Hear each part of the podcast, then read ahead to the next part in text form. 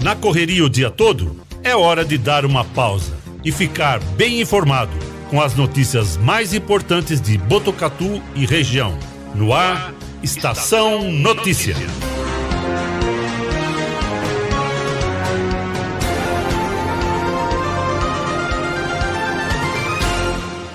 uma semana de trabalho. Ao meu lado, Cristiano Alves. Na bancada também estão Guilherme Dorini e Cleiton Santos. Juntos, vamos até às 18 horas e 5 minutos, trazendo informação, os fatos e os principais destaques de Botucatu e região. Como sempre, você é o nosso convidado. Participe do Estação Notícia com a gente. Mande a sua mensagem pelo nosso WhatsApp 99163 0000 99163 0000. O código de área é o 14. Agora, 4 e 22. Destaques do dia no Estação Notícia. Balanço da Secretaria Municipal de Saúde aponta para a queda de 83% dos casos de Covid-19 em Botucatu. Especialistas apontam que números positivos são resultado da vacinação em massa na cidade. 14% da população, inclusive, já receberam a dose de reforço contra o novo coronavírus. Projeto de lei discutido em Botucatu quer incluir mulheres vítimas de agressão em atividades ocupacionais remuneradas. Programa denominado Tem Saída será colocado em votação na Câmara Municipal durante a sessão desta quarta-feira, dia 13. Deputado estadual Fernando Cury, que retomou seu mandato na Assembleia Legislativa de São Paulo, é o nosso entrevistado de hoje. Você participa com a gente mandando a sua mensagem pelo nosso WhatsApp 991630000. Nos destaques da polícia, sargento da PM morre em acidente após viatura capotar na rodovia Marechal Rondon, região de Havaí. Outros dois policiais que estavam no carro foram socorridos em estado grave e passam por cirurgia. Segundo o boletim de ocorrência, os três ocupantes foram lançados para fora da viatura. No esporte, jogo de estreia da Copa Paulista de Futebol Feminino é cancelado porque adversárias de Botucatu desistiram de disputar o torneio. Após problema relatado, diretoria da equipe botucatuense também decide não participar mais da competição. Seleção brasileira não tem boa atuação e fica apenas no empate com a Colômbia pelas eliminatórias sul-americanas para a Copa do Mundo do Catar. Esses e outros destaques a partir de agora no Estação Notícia. Estação Notícia. Atenção rede aí, tem indivíduo aqui, quer ser? Destaques policiais. Destaques policiais.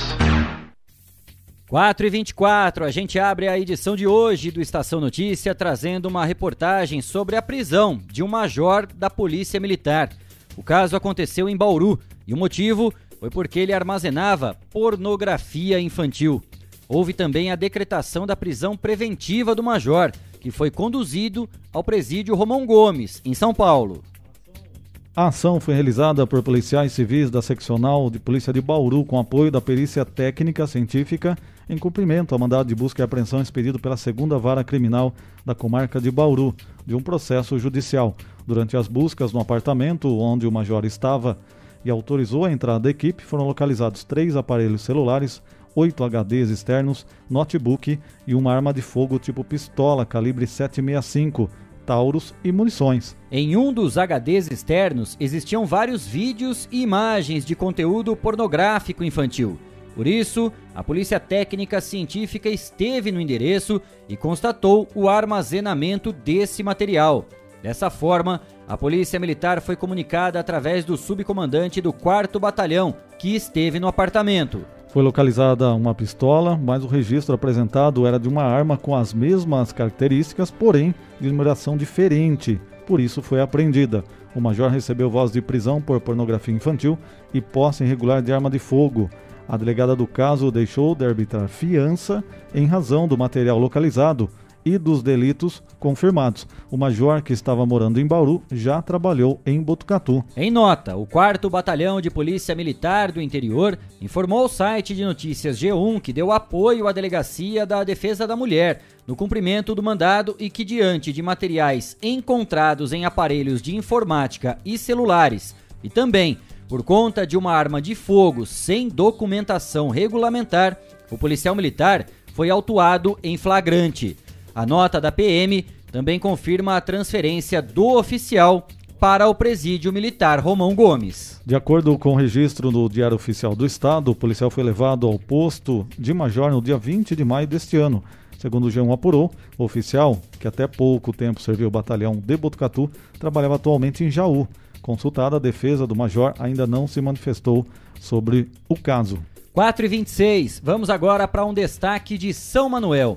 A Guarda Civil Municipal, através da equipe formada pelo subcomandante Jorge e pelos agentes Rosso e De Paula, estavam em patrulhamento preventivo pelo distrito de Aparecida, quando foram acionados por populares informando que um indivíduo havia furtado uma motocicleta. Após buscas pelo local, a equipe localizou o indiciado com a moto furtada. Na abordagem, o homem informou que havia furtado a motocicleta em frente a uma farmácia e que venderia o veículo na cidade de Barra Bonita para comprar drogas. Após pesquisa criminal efetuada, foi constatado que o indiciado era foragido da justiça e estava sendo procurado pelo crime de furto.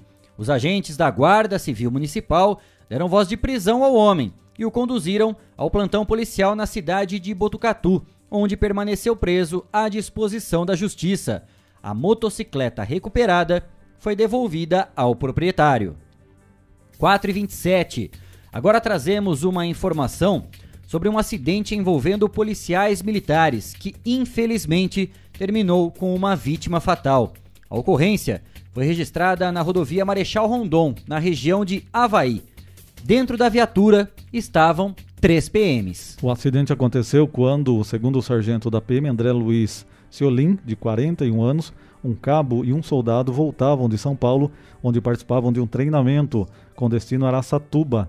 No quilômetro 365 da rodovia, a viatura capotou e o sargento morreu no local. A causa do acidente é desconhecida.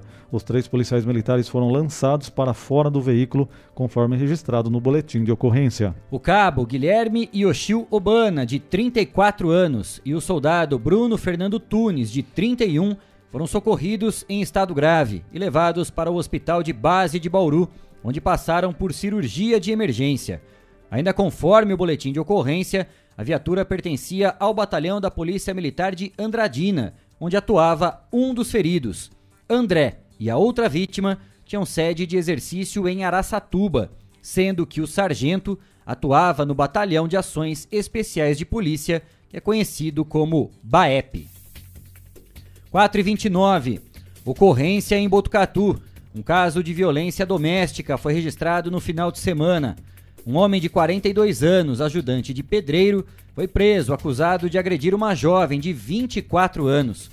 O caso aconteceu na rua Ernesto Borgato, bairro Jardim América, distrito de Rubião Júnior. De acordo com informações, policiais foram acionados e mantiveram contato com a vítima, que estava do lado de fora da residência com uma criança no colo. Ela contou aos policiais que o seu companheiro chegou em casa sob efeito de álcool e, sem qualquer motivo, passou a ofendê-la e agrediu com socos no pescoço, nuca e boca, além de puxar o seu cabelo. A vítima também foi empurrada, tendo sofrido vários ferimentos. A jovem relatou ainda que as proporções não foram maiores, porque em determinado momento conseguiu se defender.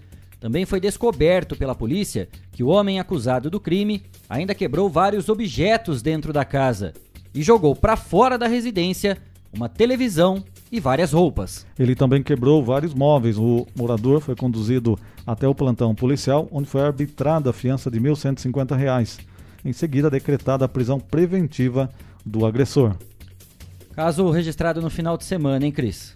Foi feia a coisa lá no distrito de Rubião Júnior, hein? Mais um caso de violência doméstica é, que acabou em prisão, polícia atuando, né? O caso foi apresentado então ao plantão aqui da Polícia Civil e o agressor preso. 4 e meia, foram esses os destaques da polícia na edição de hoje do Estação Notícia. Estação Notícia, o jornal da sua tarde.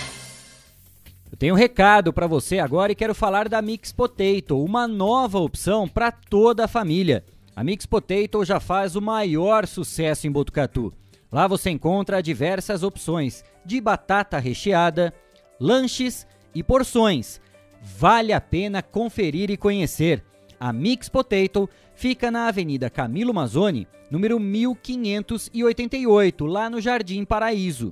Ou, se preferir, peça pelo delivery 99708 8907. Mix Potato, um sabor irresistível.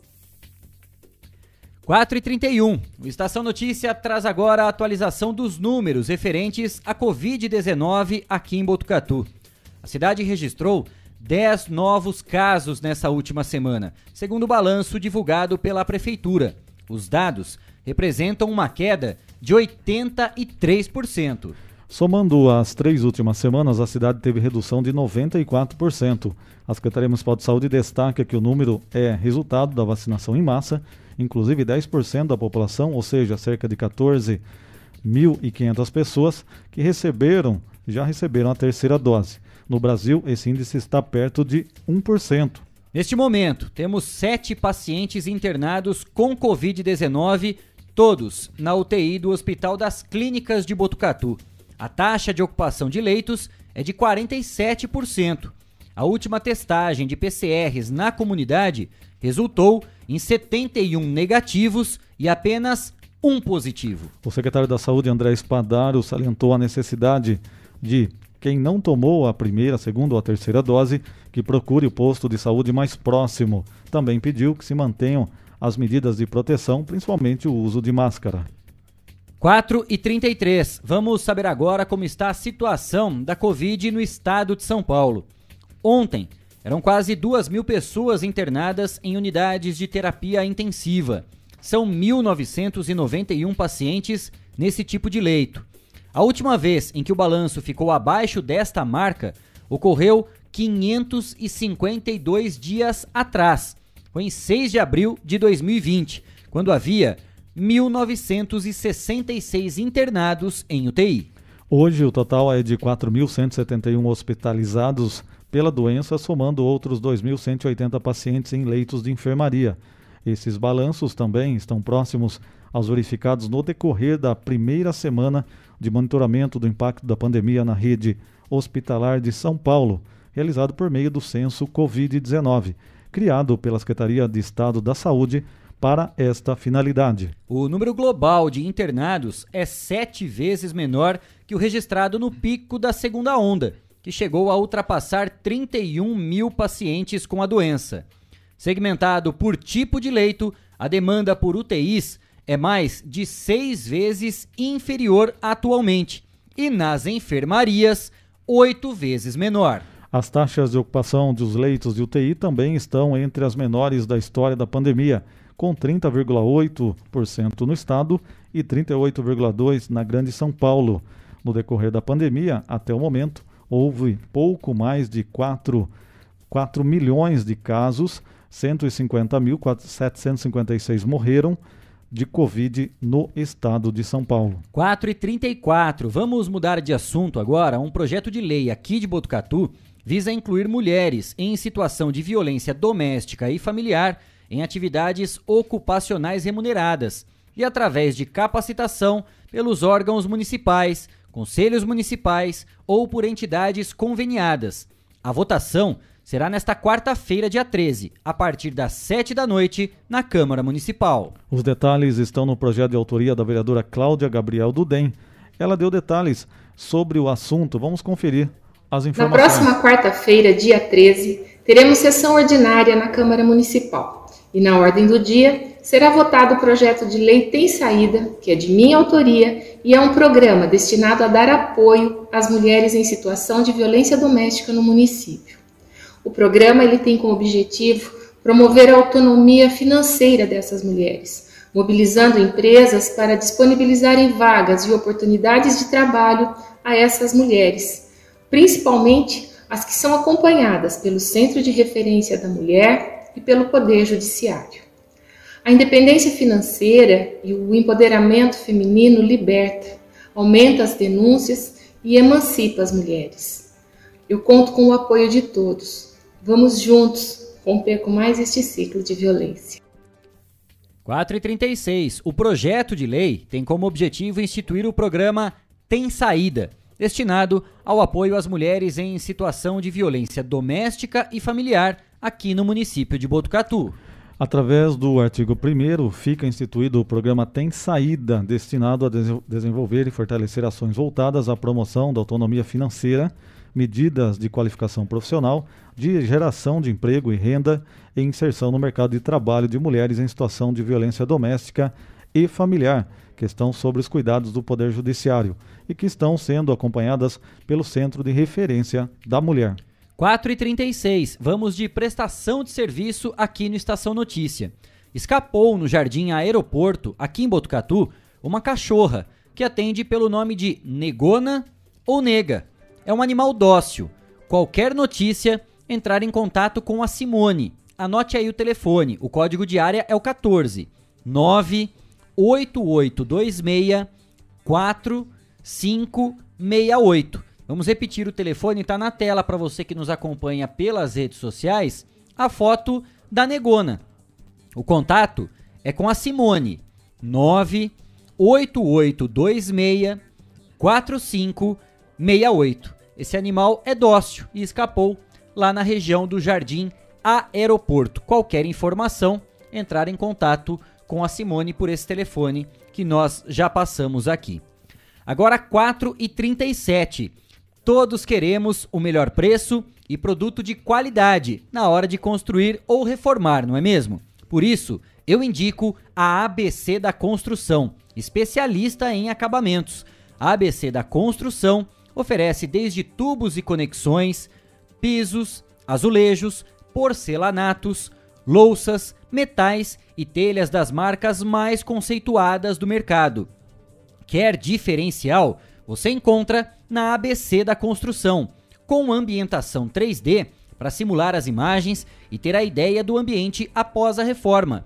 Equipe especializada que vai até a sua obra para medir e definir a quantidade do material a ser comprado. É economia garantida na hora da compra. A ABC da Construção fica na rua Visconde do Rio Branco, número 1267. Visite a loja e confira. Bom atendimento e preços incríveis. ABC da Construção, especialista em acabamentos. 4 e 38. Estação Notícia vai fazer a sua primeira rápida parada. E na volta, já está aqui no estúdio com a gente o deputado estadual Fernando Cury. Vai bater um papo, vai dar entrevista e vai falar a respeito dessa retomada do mandato na Assembleia Legislativa do Estado de São Paulo. O intervalo é rápido, não saia daí, a gente volta já já. Estamos apresentando. Estamos apresentando. Estação Notícia, o jornal da sua tarde.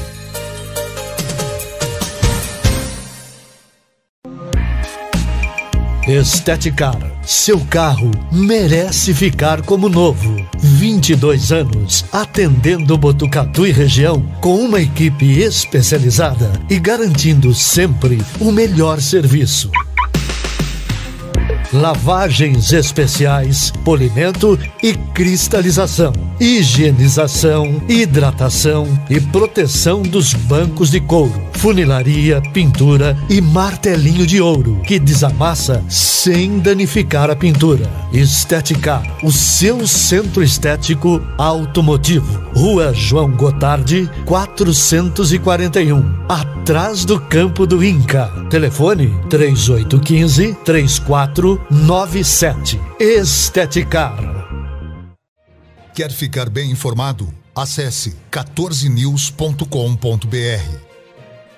Fique por dentro das principais notícias e acompanhe o que é destaque em Botucatu e região. Agência 14 News. A informação começa aqui.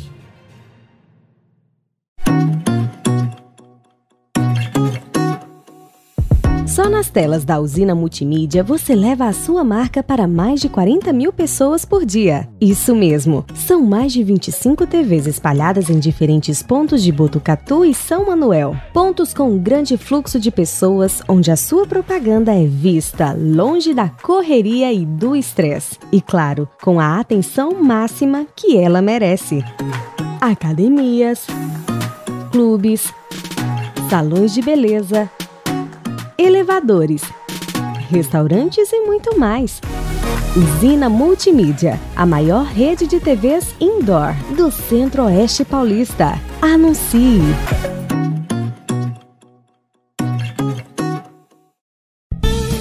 Fogasa Botucatu, uma ótima opção para você terminar muito bem o seu dia. De quarta a domingo, servindo os melhores lanches, pastéis e aquela porção especial de dar água na boca. Experimente também nossa deliciosa Fogasa. São vários sabores à sua escolha. Venha conhecer. Estamos em frente à rotatória da rodovia Gastão da Alfarra. Ou, se preferir, peça pelo delivery 98 803 5218. Fogasa Botucatu. A cada dia, um novo desafio. Nesse momento de incertezas, mais do que nunca é preciso transformar ideias em oportunidades. Juntos, vamos criar a melhor estratégia para sua empresa. A Smart Comunicação é uma agência especializada em jornalismo, marketing e publicidade e propaganda. Atuamos com comunicação corporativa e planejamento estratégico Conte com nossa equipe para gerenciar e produzir o conteúdo ideal das redes sociais. Também trabalhamos com vídeos institucionais e comerciais para deixar a sua marca em evidência. Venha para a Smart Comunicação.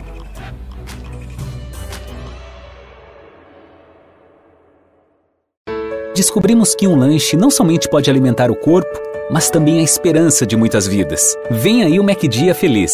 Será no dia 23 de outubro. Não se esqueça, compre um Big Mac e ajude a Oncologia Pediátrica do HC. Afinal, não é somente um lanche, é solidariedade. Voltamos a apresentar Estação Notícia, o jornal da sua tarde.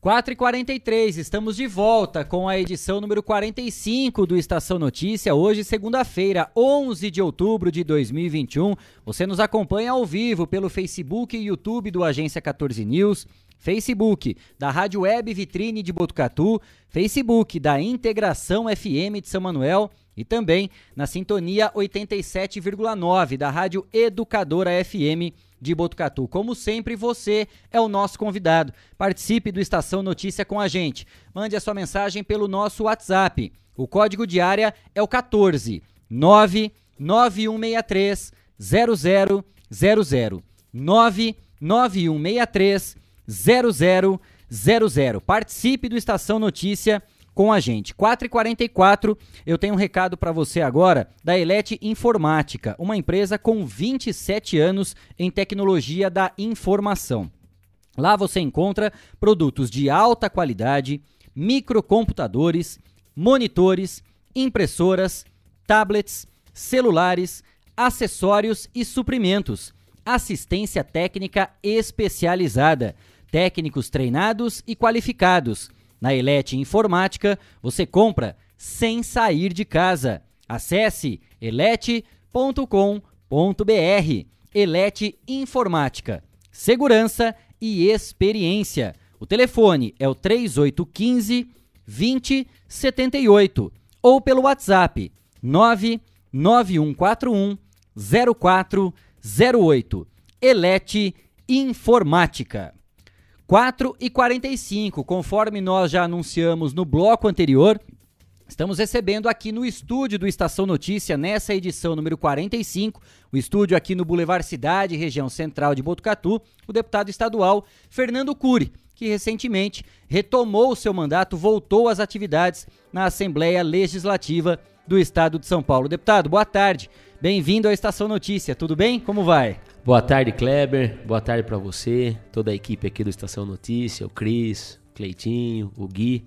Dizer da alegria de poder ter essa oportunidade de vir aqui pela primeira vez nos, aqui nos estúdios do Estação Notícia, é, falar um pouquinho do nosso trabalho, desse nosso retorno para a Assembleia Legislativa que se deu nesta última quarta-feira, dia 6, poder conversar com o seu público que nos acompanha aqui na cidade de Botucatu, em toda a nossa região. Você mesmo aí acabou de falar todo mundo que acompanha. Queria mandar um abraço especial para um parceiro de vocês, que é o Valério Moreto, né? Ô, da, Moreto. da Web Valerião. Vitrine.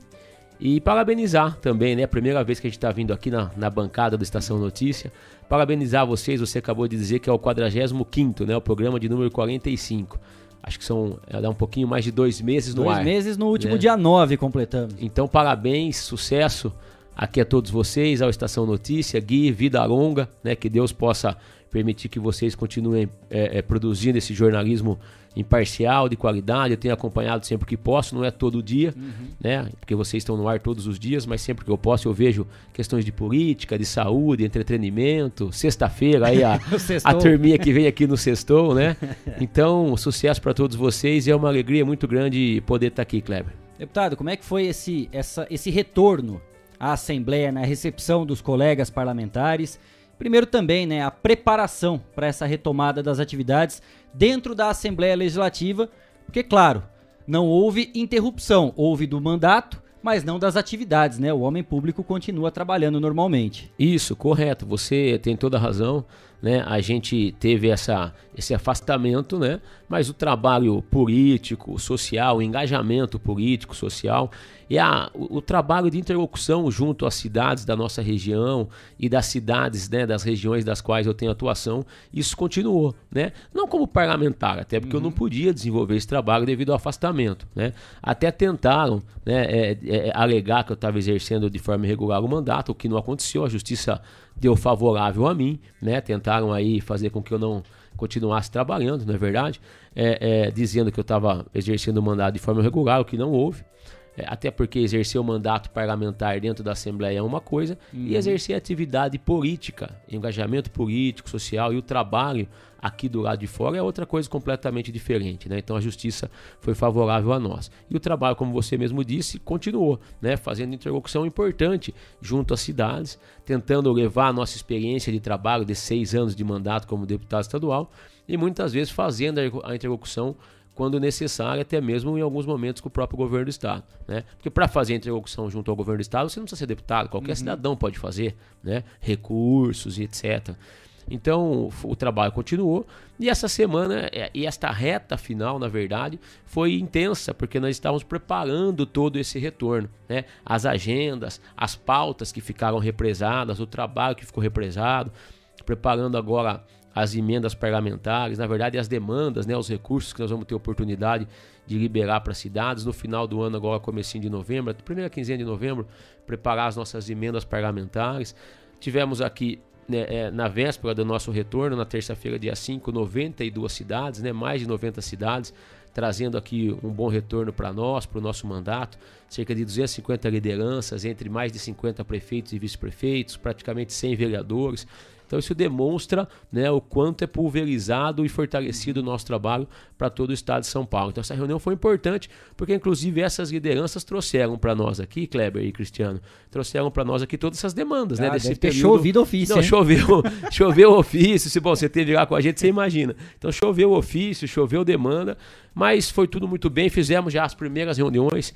Tive com o secretário-chefe da Casa Civil, o deputado, meu colega de Assembleia, deputado Cauê Macris tive já com o vice-governador Rodrigo Garcia, teria uma reunião com o secretário do Desenvolvimento Regional, Marco Vignoli, acabou tendo que ser cancelada por compromisso dele de última hora junto com o governador, mas foram reuniões que, essas que eu fiz com o Cauê, com o Rodrigo, ainda vou divulgar, né? Foram reuniões boas, né? De, de assuntos importantes para nós, vamos ter a oportunidade de falar aqui, como regional de saúde, como região de Botucatu, enfim. Então foi um retorno bastante é, é, significativo, os colegas da Assembleia recebendo de portas abertas, né? Com o coração aberto após todo esse momento difícil, esse episódio. Então, estamos aí bastante felizes, Kleber, com esse nosso retorno. Importante para a cidade de Botucatu, para a nossa região, para que a gente possa fortalecer, na verdade, novamente a nossa representatividade regional. É, a gente falou a respeito dessa questão de não precisar ter um mandato para continuar exercendo né, as funções de homem público, buscando recursos.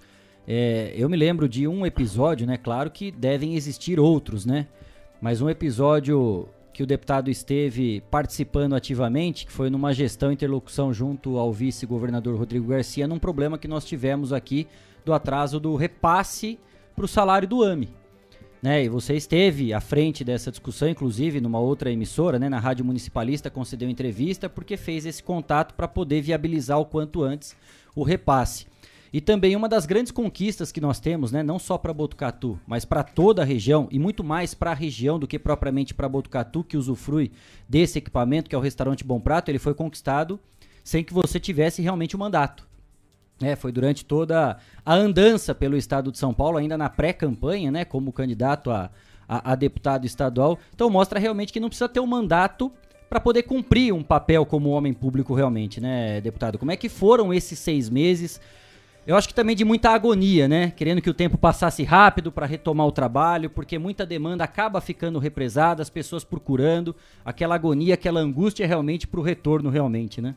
Kleber, muita gente é, é, fala que precisa ter mandato para poder trabalhar, né? O que eu acho que não é verdade. E muita gente que tem mandato fala demais e trabalha de menos, né? Muito palanque, né? Muito palanque, muito discurso, muito oportunismo político, né? E trabalhar que é bom, trazer resultado para Botucatu, para nossa região, para cidades, né? Muito pouco, né? Então acaba usando o mandato para fazer palanque político. A gente não. Né? A gente, é, entre erros e acertos, entre trabalho duro, né? trouxemos e conquistamos muita coisa, coisas importantes para Botucatu e para nossa região e ainda né, conquistaremos, eu tenho certeza disso. Você acabou de relembrar um, uma das conquistas mais importantes, se não talvez a mais importante para toda a nossa região, que foi o Bom Prato. Né? O Bom Prato eu não era nem deputado ainda, eu era pré-candidato, nem candidato oficialmente eu era ainda, e nós fizemos um trabalho de mais de 30, quase 35 mil assinaturas, Cristiano, de diversas cidades da nossa macro-região que são atendidas pelo Hospital das Clínicas de Botucatu,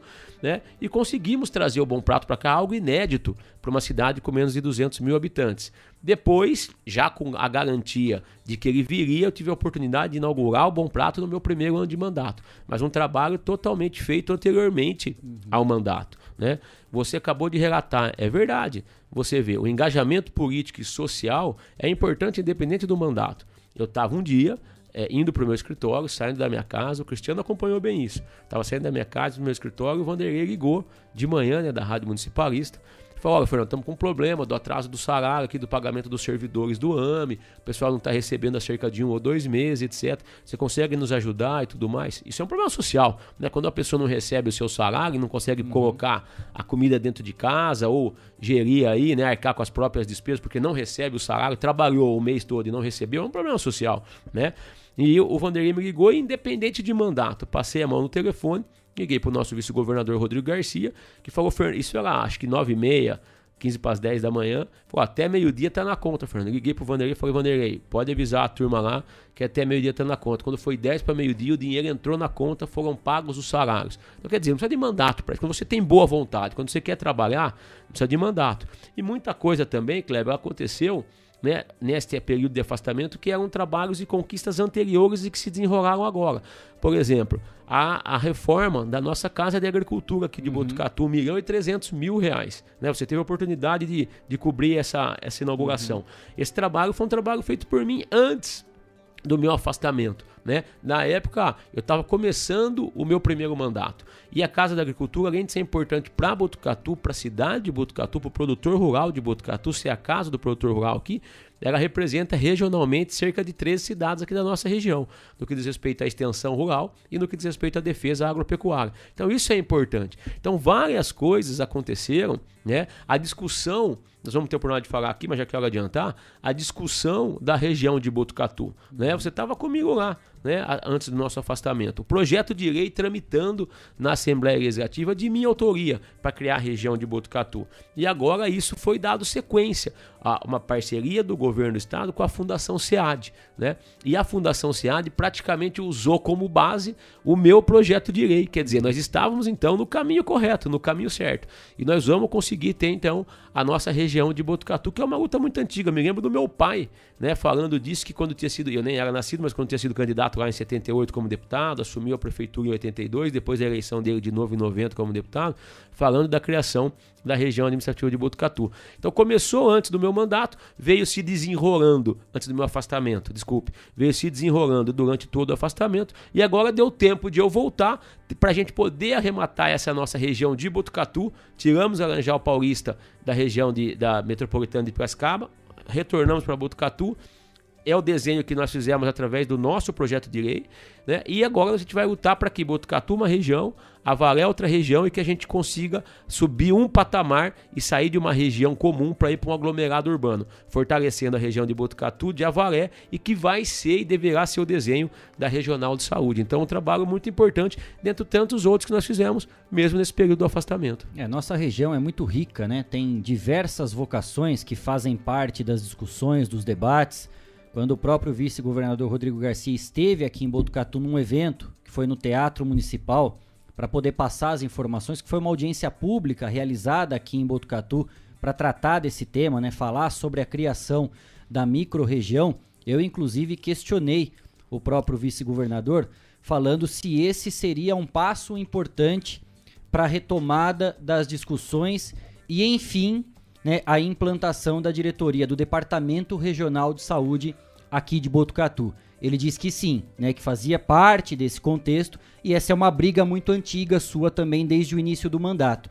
E eu confesso que fiquei surpreso em algumas questões, deputado, porque durante esses seis meses né, do seu afastamento, pouco ouvi falar desse debate da diretoria do Departamento Regional de Saúde. Parece que o assunto adormeceu. Antes, quando ele vinha à pauta, né, muitas pessoas abraçavam essa ideia também. E depois ela não foi levada adiante. Agora existe essa retomada, como é que tá, né, as conversas com o governo do estado, porque ela já está no papel criada. Foi publicada no Diário Oficial ainda em 2018, né, no final de 2018, ainda no, no, na reta final do governo Márcio França.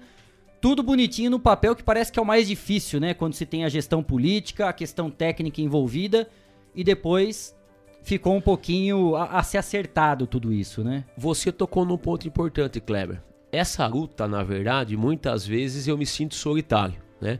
Embora o deputado tenha um tamanho, tenha uma força de representatividade local e regional, e isso é extremamente importante, mas o, o, que é bom é a gente somar forças, né? Na vida a gente não faz nada sozinho, principalmente na política. Nós temos que unir forças com o prefeito da cidade, com os prefeitos da, das cidades da região, com os nossos vereadores, para que a gente possa cada vez estar mais junto, mais próximo e mais forte. Foi assim com o Bom Prato. Tudo bem que a gente não era deputado ainda, eu não era deputado, mas o João Cury, meu irmão, era prefeito de Botucatu ajudou muito, né? Os prefeitos da região ajudaram muito. Todo mundo encampou essa ideia do bom prato. Eu capitaneei isso, né? Uhum. Coordenei esse trabalho, inclusive das assinaturas, e nós conquistamos o bom prato aqui para Botucatu. Eu percebo que essa é uma luta que a gente tem a força da representatividade regional, a força do mandato do deputado, e tenho sim a expectativa que nós vamos conseguir, como eu disse, tive lá com o Rodrigo Garcia, tratando desse assunto e com o próprio Cauê Macris da Casa Civil, e a gente vem avançando. Cada conversa que eu tenho, né, cada vez mais a expectativa e a perspectiva é positiva no sentido de que a gente vai conseguir trazer de volta a nossa regional de saúde aqui para Botucatu, que nós perdemos em 2007, né? Então, agora, é difícil. Você acabou de citar, você está no meio jornalístico, você está no meio da imprensa, acompanha as atividades locais, políticas da cidade e da região. Pouco se falou disso, quer dizer, ninguém se mexeu nesse sentido, né? Nós temos prefeito, nós temos vereadores, né, de Botucatu, das outras cidades, e parece que isso ficou adormecido, né? Um pleito tão importante. Agora, com a retomada do nosso mandato, a gente sim está tendo essa oportunidade de novamente capitanear esse trabalho e nós vamos trazer aqui a regional para a nossa região, para a cidade de Botucatu. Ela está criada, que é o mais difícil. Ela foi criada em dezembro de 2018, se eu não me engano, dia 6 de dezembro de 2018 na época do governo Márcio França. O compromisso do vice-governador Rodrigo Garcia comigo é que ele não iria revogar né, essa decisão, porque é um decreto. Ele não iria revogar o decreto para que a gente pudesse, no momento oportuno, retomar essa discussão para que, de fato, nós pudéssemos fazer a implantação, então, da nossa regional de saúde. Ele cumpriu o compromisso, cumpriu a palavra. O Rodrigo é um homem de palavra. Né? Ele não revogou o decreto, então a, regional está criada. E agora nós estamos tratando da estratégia e da articulação da criação da regional. Até porque existe problema político em cima disso, Kleber, né? Você sabe muito bem. Hoje, Botucatu e Avalé fazem parte da regional de Bauru, uhum. que é Bauru, Jaú, Lins, Botucatu e Avaré. Então, tirar de, de Bauru duas regiões, Botucatu e Avaré, vai gerar um problema político, né? Com a região de Bauru, com a região de Jaú, de Lins. Então, isso tem que ser costurado, tem que ser muito bem feito, para não deixar ruído, para não ter trauma, né? Então, a estratégia está sendo bem feita, está sendo bem organizada. Estou trabalhando isso. Agora, nós vamos levar os prefeitos da região até São Paulo com o Rodrigo Garcia. Vamos organizar tudo isso e nós vamos ter em breve, sim, Kleber, boas notícias para trazer aqui para nossa população. Eu acho que, assim como posso. Mandato político né, muito dinâmico, mas assim como talvez tenha sido a maior, uma das maiores conquistas do meu primeiro mandato, o Bom Prato, eu acredito que nesse mandato nós vamos ter duas grandes conquistas. A região né, de Botucatu, que está muito bem adiantada, a gente vai tratar disso na Assembleia Legislativa, porque o projeto ainda vai chegar lá. E baseado no que eu fiz, né, no meu projeto de lei, que nós fizemos, e a Regional de Saúde. Acho que essas serão as duas grandes conquistas do nosso mandato, entre outras ações, evidentemente, mas aqui para nossa região, sem dúvida alguma. Como é que tem sido todo esse período, deputado? Assimilou? Porque foram muitas porradas, né? Desde dezembro do ano passado, daquele episódio.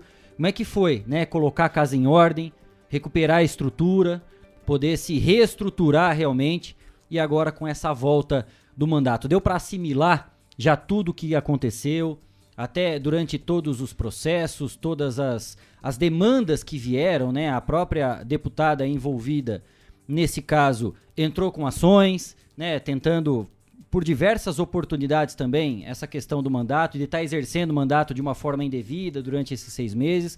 Como é que tem sido assimilar tudo isso e essa volta também, né? Porque havia muita expectativa em relação a isso. Como é que poderia ser o comportamento? Porque é inevitável que vocês vão se cruzar né, na Assembleia, né, no plenário. Há votações, há discussões dos projetos, tudo isso. Como é que tem sido essa reestruturação para a retomada desse momento do mandato? Olha, Kleber, a gente tem muito para falar disso. Acho que é importante você tocar nesse assunto, né, em todo esse episódio e tudo que orbitou né, acerca desse episódio. Então, primeiro, o episódio em si. Né, é, foi o, o episódio mais triste e mais marcante de toda a minha vida. Né? Eu tenho 42 anos de idade, não passei momento algum que eu passei naquele momento e principalmente nesses últimos 10 meses. Mas eu queria dizer o seguinte, Kleber, que eu reconheço, né? Eu acho que isso é importante. A gente ter a oportunidade de reconhecer, né? Quando a gente tem uma, uma conduta inadequada, uma conduta errada, e eu reconheço né, que aquele gesto foi um gesto inadequado, foi um gesto inoportuno. Porém, não foi um crime. Né? Eu não sou um criminoso. Né? Eu não tive qualquer intenção de ter um contato sexual com a deputada. Né? As imagens mostram isso. Ainda que ela tenha se sentido constrangida, que ela tenha se sentido ofendida e ela está no seu direito, eu respeito né, esse sentimento da deputada, me solidarizo com ela, com toda a sua família, né? Mas e eu reconheço isso, mas não houve crime. Eu não tive em momento algum a intenção de assediá-la ou de importuná-la sexual, sexualmente. Não fiz isso, né? A justiça vai reconhecer. Eu tenho essa certeza comigo. Confio na justiça né, dos homens, sei que tudo vai se esclarecer da melhor forma possível. Aliás, mais uma vez, tenho feito isso constantemente, toda vez que tenho essa oportunidade. Tive com, com o Cris lá na segunda-feira, na MUNI, né? E deixar aqui o meu pedido de desculpas para a deputada, para todas as mulheres que estão nos ouvindo, nos assistindo aqui, nos acompanhando, que também se sentiram ofendidas, é, é, constrangidas com tudo isso é, pedi desculpa para meus colegas, os meus pares na Assembleia. Essa semana tive a oportunidade de falar com muitos deles. Uhum. Falei na tribuna, fiz a minha primeira fala na tribuna através do meu retorno. Pedi essas desculpas. Uma desculpa para minha família. Minha família também sofreu muito com isso. A minha mãe é Dona Herô, né, no alto dos seus 84 anos. A minha esposa, a Renata, né, que foi uma fiel escudeira, né, que segurou o rojão comigo aí nesse período todo de, de grande tristeza né, e dificuldade. Os meus filhos, meus irmãos, as minhas irmãs, enfim todos que estiveram comigo e que me carregaram no colo é, nesse momento. Mas é o que eu disse, não houve crime, eu não sou um criminoso, Kleber. Eu nunca tive, até os 42 anos de idade, um processo, né? principalmente envolvendo algum tipo de assédio ou importunação sexual. Depois do dia 16, Cris, 17 de dezembro, até hoje, quase um ano depois, você não viu falar uma vírgula do nome do Fernando Cury envolvido qualquer envolvendo qualquer tipo de processo, qualquer tipo de ato relacionado a assédio ou importunação. Geralmente, quando isso acontece, vou citar aqui porque as, as redes sociais elas foram muito duras comigo. A grande imprensa, né? A grande imprensa, o tribunal inquisitório, o duro tribunal inquisitório das redes sociais, os haters, uma boa parte das redes, né? Também teve muito apoio, muita solidariedade, muito amor, muito carinho no, na minha família, através dos meus amigos e também nas redes sociais. Mas as redes sociais judiaram muito. Chegaram a me chamar de assediador, de abusador, de estuprador, né?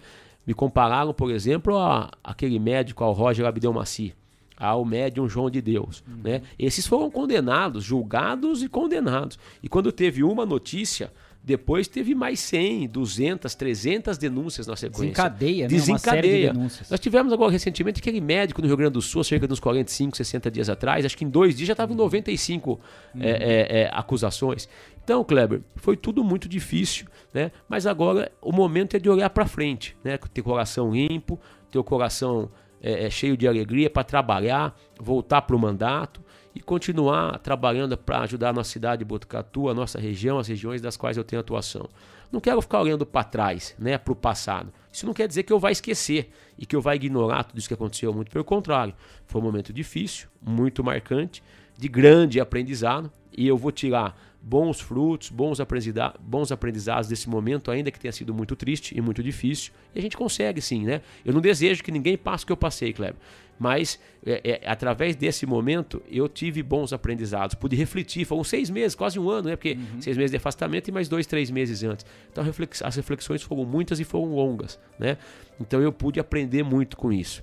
E agora é olhar para frente, ter a oportunidade de voltar a trabalhar, né? A volta foi normal. Eu não tive a oportunidade é, de encontrar a deputada na Assembleia, no plenário. Eu tô lá, chego muito cedo, saio muito tarde. Sou um deputado muito trabalhador, me orgulho disso, tenho fama disso com meus deputados, né? Então eu tô lá desde cedo até a noite e tô trabalhando. Não encontrei a deputada lá ainda porque, né? A gente sabe mais ou menos como é o, o trabalho lá, nem sempre tão presente, enfim. Mas a gente não se encontrou no plenário ainda. Inclusive eu fui ao plenário fazer a minha fala, né? Não tive a oportunidade é, de encontrá-la. Mas da minha parte, é, é, vai ser a, o gesto mais normal possível, né, sem qualquer tipo de rancor com os meus pais que me julgaram, me condenaram, me deram uma punição que eu aceitei, que eu cumpri. Né? A deputada tentou a todo custo me perseguir. Eu chamo isso de perseguição inversa, Kleber. Né? Ela quis dizer que eu estava exercendo o mandato de forma irregular, ilegal até. A, é, nesse trabalho que eu estava fazendo de andar a cidade, essa interlocução, como nós acabamos de falar aqui. A justiça teve, ela fez uma denúncia na justiça, no Ministério Público, o Ministério Público foi a meu favor. Depois ela começa a me perseguir com uma denúncia no CONDECA, o Conselho Estadual das Crianças e Adolescentes, da qual eu sou o presidente. Eu sou conselheiro há seis anos, há três mandatos, dois pela Assembleia e um pela sociedade civil. Fui eleito no dia 15 de agosto de forma direta, democrática, transparente e sou atual presidente. Em nenhum momento, Cris, eu fui questionado sobre o meu trabalho atual como membro e como presidente.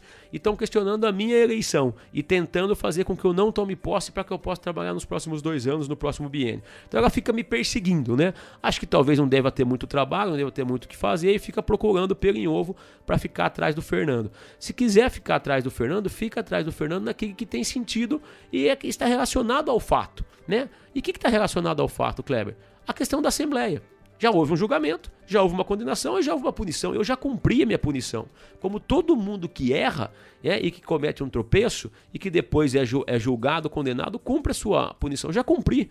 Agora, futuramente deve se instalar, e ainda não tem, um processo judicial. Isso não aconteceu porque eu não fui citado ainda. Então, esse é o âmbito. Mas ela fica me perseguindo, né? Recentemente ela falou do meu pai, que meu pai é um coronel, né? Que meu pai é isso, que meu pai é aquilo. Meu pai morreu faz 16 anos, que vai fazer 17 anos agora. Não está aqui nem para se defender, né?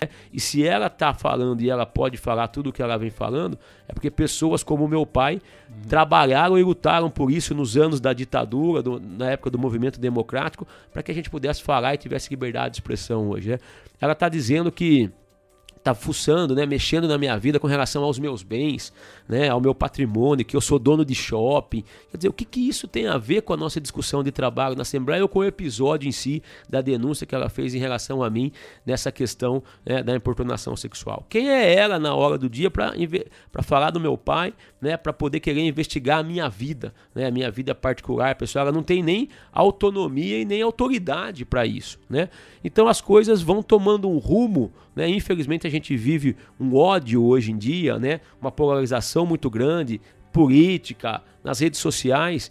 muito grande, né? E eu não vou entrar nessa onda, eu não vou entrar nesse ódio, eu não vou odiar quem me odeia, eu não vou maltratar quem me maltrata, eu não vou apedrejar quem me apedreja. Ela toca a vida dela, eu vou tocar a minha, porque nós temos ainda muita ponte para construir através do nosso mandato, muito para ajudar a nossa cidade e a nossa região. Então essa volta para mim está sendo a coisa mais tranquila e mais normal do mundo.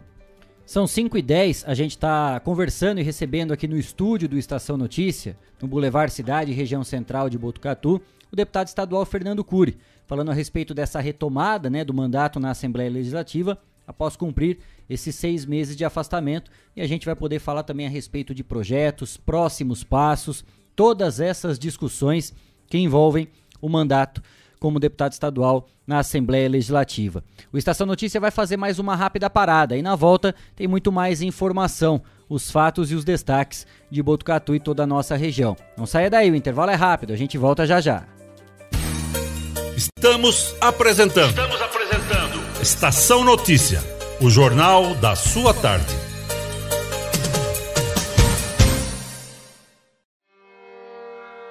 A cada dia, um novo desafio.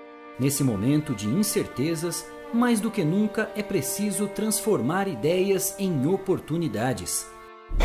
Juntos, vamos criar a melhor estratégia para sua empresa. A Smart Comunicação é uma agência especializada em jornalismo, marketing e publicidade e propaganda. Atuamos com comunicação corporativa e planejamento estratégico Conte com nossa equipe para gerenciar e produzir o conteúdo ideal das redes sociais. Também trabalhamos com vídeos institucionais e comerciais para deixar a sua marca em evidência. Venha para a Smart Comunicação.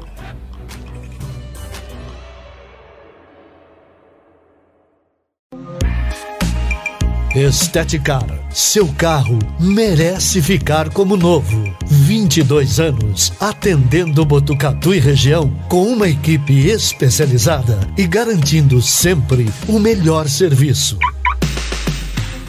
lavagens especiais, polimento e cristalização, higienização, hidratação e proteção dos bancos de couro, funilaria, pintura e martelinho de ouro que desamassa sem danificar a pintura. Esteticar, o seu centro estético automotivo. Rua João Gotardi, 441, atrás do campo do Inca. Telefone 3815 34 97. Esteticar. Descobrimos que um lanche não somente pode alimentar o corpo, mas também a esperança de muitas vidas. Vem aí o MacDia Feliz. Será no dia 23 de outubro. Não se esqueça, compre um Big Mac e ajude a Oncologia Pediátrica do HC. Afinal, não é somente um lanche, é solidariedade.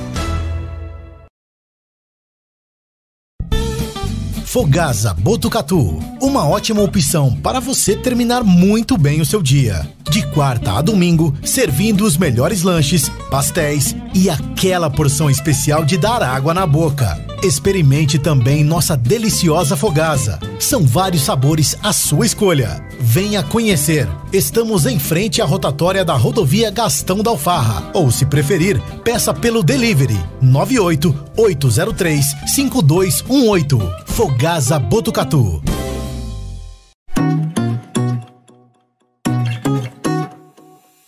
Só nas telas da usina multimídia você leva a sua marca para mais de 40 mil pessoas por dia. Isso mesmo, são mais de 25 TVs espalhadas em diferentes pontos de Botucatu e São Manuel. Pontos com um grande fluxo de pessoas, onde a sua propaganda é vista longe da correria e do estresse. E claro, com a atenção máxima que ela merece. Academias, clubes, salões de beleza elevadores, restaurantes e muito mais. Usina Multimídia, a maior rede de TVs indoor do Centro-Oeste Paulista. Anuncie!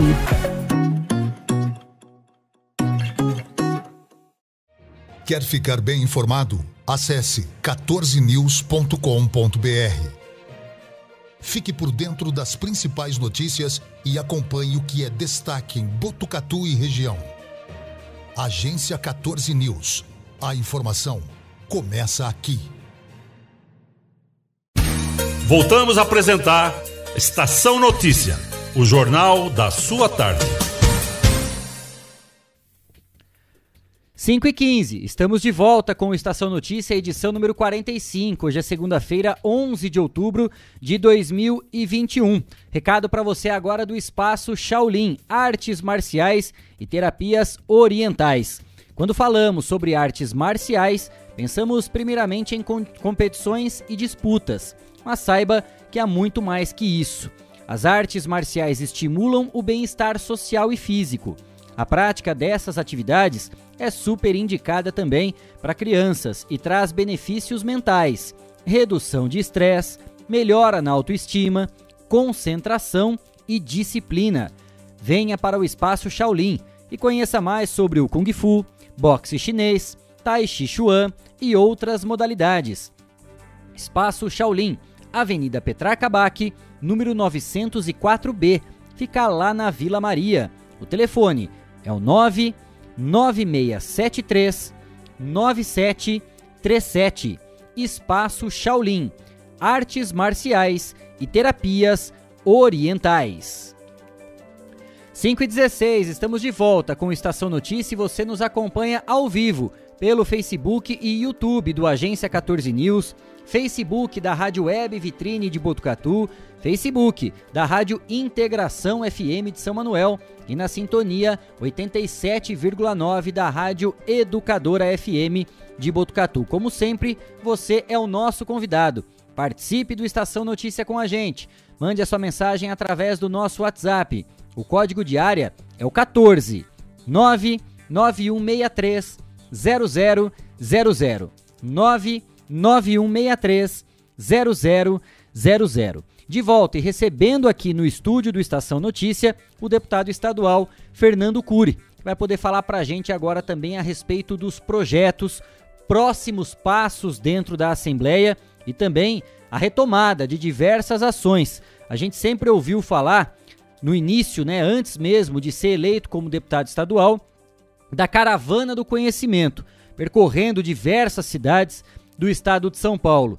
Depois, essa caravana continuou para retomar as visitas a esses municípios, para conhecer de perto a demanda, né, saber quais eram as prioridades. E agora eu imagino, deputado, que esse trabalho tenha que ser retomado, né, até para, querendo ou não, tirar um pouco do atraso, né, desses seis meses de afastamento como é que tá a programação, a expectativa também para colocar o carro na estrada de novo e começar a visitar as cidades aí desse interiorzão paulista? Kleber, muita coisa está sendo preparada, né, para a gente poder voltar para o nosso mandato. É, uma delas são as visitas, né?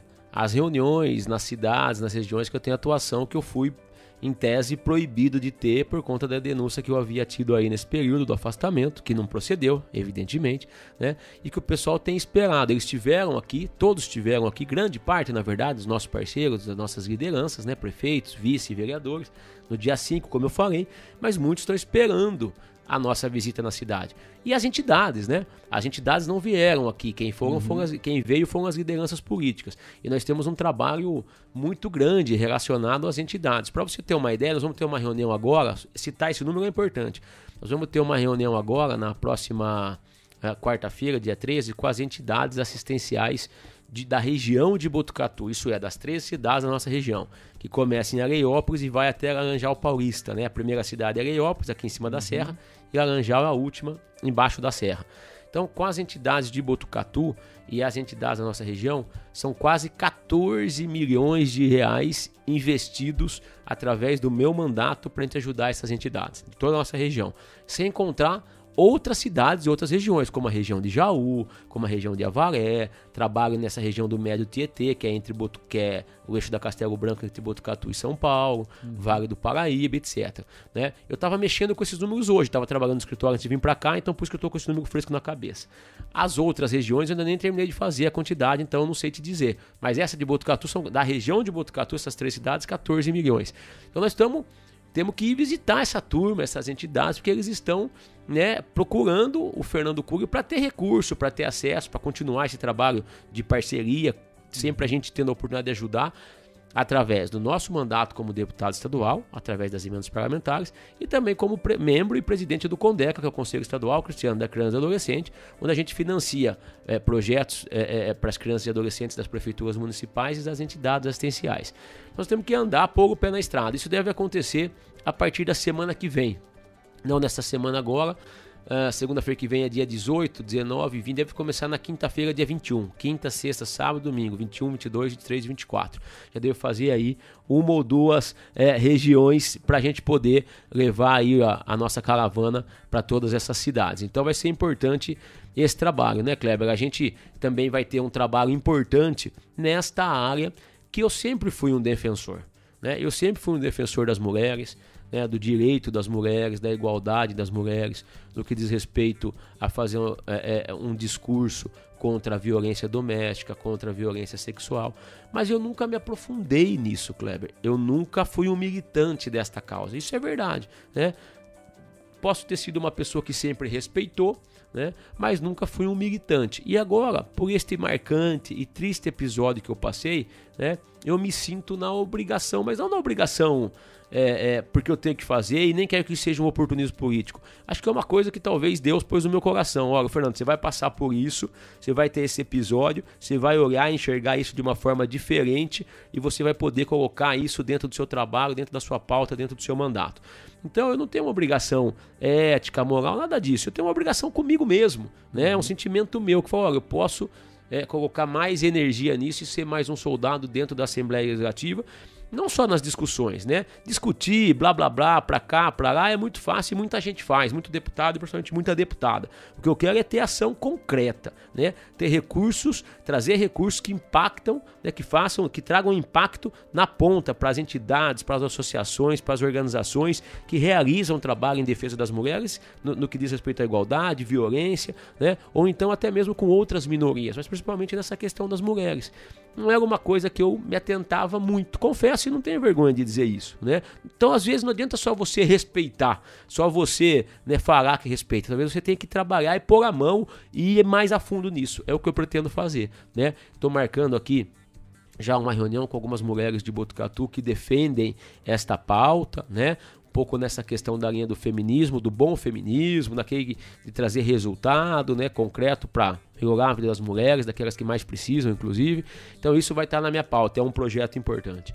Outro projeto importante eu já tenho um projeto na área do diabetes que você conhece, na frente parlamentar. Eu estou criando um movimento agora né, em, em, relação ao autismo. Eu já destinei mais de 1 milhão 350 mil, quase 1 milhão e 400 para entidades e organizações da nossa macro região que fazem trabalho voltado a os autistas, ao espectro autista. Eu posso citar aqui a entidade de Botucatu, nós temos a Portas Azuis, mandar um abraço uhum. aqui pro Talamonte, pro Toso, pro Luciano Devidé, né? Eu tenho a de Jaú, tem a, a, a, a Associação dos Autistas de Jaú, tem o Arco-Íris de Avaré, tem a, a, de Pederneiras, tem a de Bauru, né? Todas são essas. Tem a, lá em Caçapava, no Vale do Paraíba, Conviver, que eu já destinei recursos. Agora eu quero reunir esse pessoal, fazer uma boa discussão para discutir políticas públicas, projetos de lei e entender como é que a gente pode fazer uma troca de experiência entre as entidades e liberar mais recursos. Porque às vezes a gente fica discutindo, Kleber, o sexo dos anjos em determinados assuntos, né? Entenda um pouco isso que eu vou te falar. Porque fazer discussão de política pública não é fácil, porque muitas vezes você discutir política pública, isso passa por projetos de lei dentro da Assembleia que possam vir se tornar lei. Só que é o seguinte, a nossa atuação de deputado estadual é muito restrita. Depois da Constituição de 88, a, a, o Congresso Nacional, os senadores e os deputados federais, Cris, ficaram com muita força e com muitas prerrogativas para poder legislar de uma forma geral. E também nos municípios, né, os vereadores ficaram com muita força e com muitas prerrogativas para legislar no âmbito municipal. E nós, os deputados estaduais, ficamos num limbo, né? ficamos aí patinando entre a esfera municipal e a esfera federal pouco podemos fazer. Temos que tomar cuidado, porque o que muitas vezes o que a gente vai fazer ou é inconstitucional ou é vício de iniciativa. O que é vício de iniciativa, Kleber? Quando a gente não pode fazer através do Poder Legislativo, através dos deputados, porque só o Poder Executivo, só o governador do Estado pode fazer. E ainda, parte daquilo que a gente pode fazer muitas vezes é concorrente. O que é concorrente? A gente pode fazer, legislar mas o governo, o, o, os deputados federais também podem, os vereadores também podem.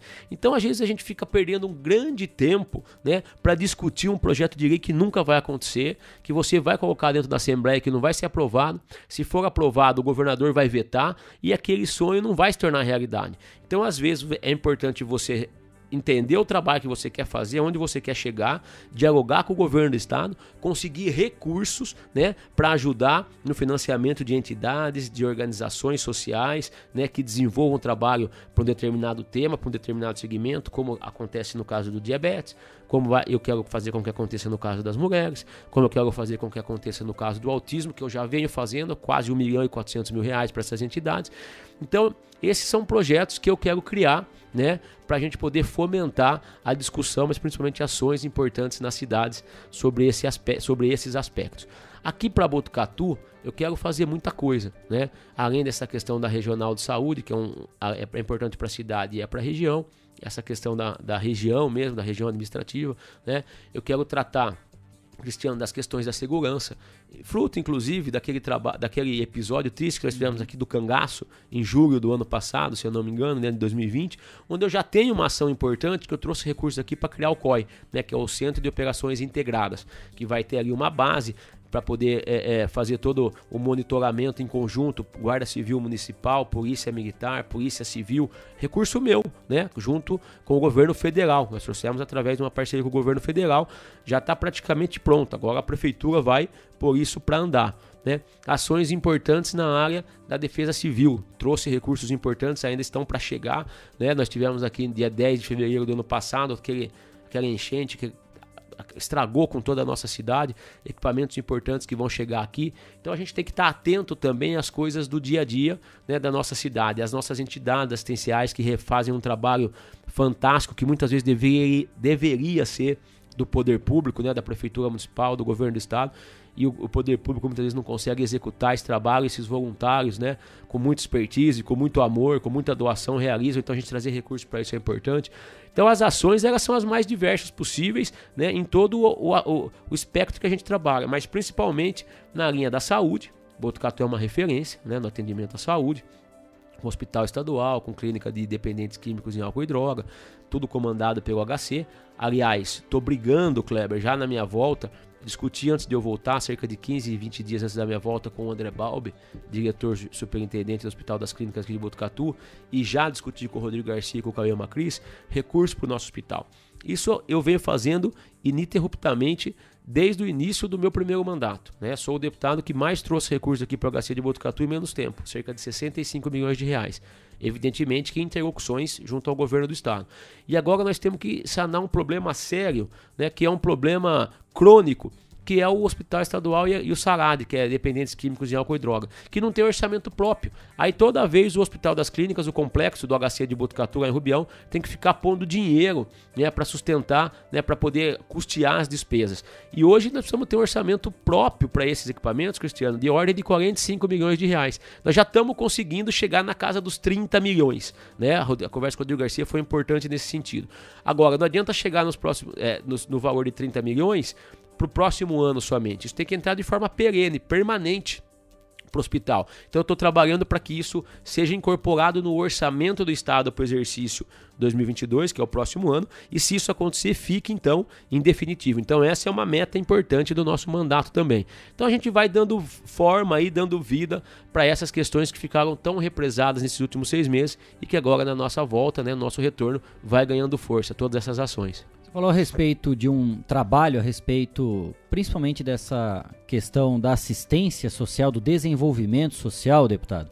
E tem um trabalho muito importante, não só através das emendas parlamentares, mas como também dentro do Condeca, né? Falou é presidente, como membro conselheiro, todo esse trabalho envolvendo realmente o Condeca, né? Que aporta recursos públicos, né? Através é, da destinação, né, parte do, dos impostos dos empresários, das pessoas físicas, jurídicas, enfim. Por essas andanças, né, por esses primeiros contatos já nessa retomada, tem percebido que essas entidades ficaram um pouco esquecidas, né, em relação a esse trabalho que ficou um pouco de afastado, porque o trabalho do Condec é importante porque coloca o recurso e faz acontecer realmente muitos projetos que antes não tinham muita bola. Né, por parte do governo do estado, dos próprios deputados.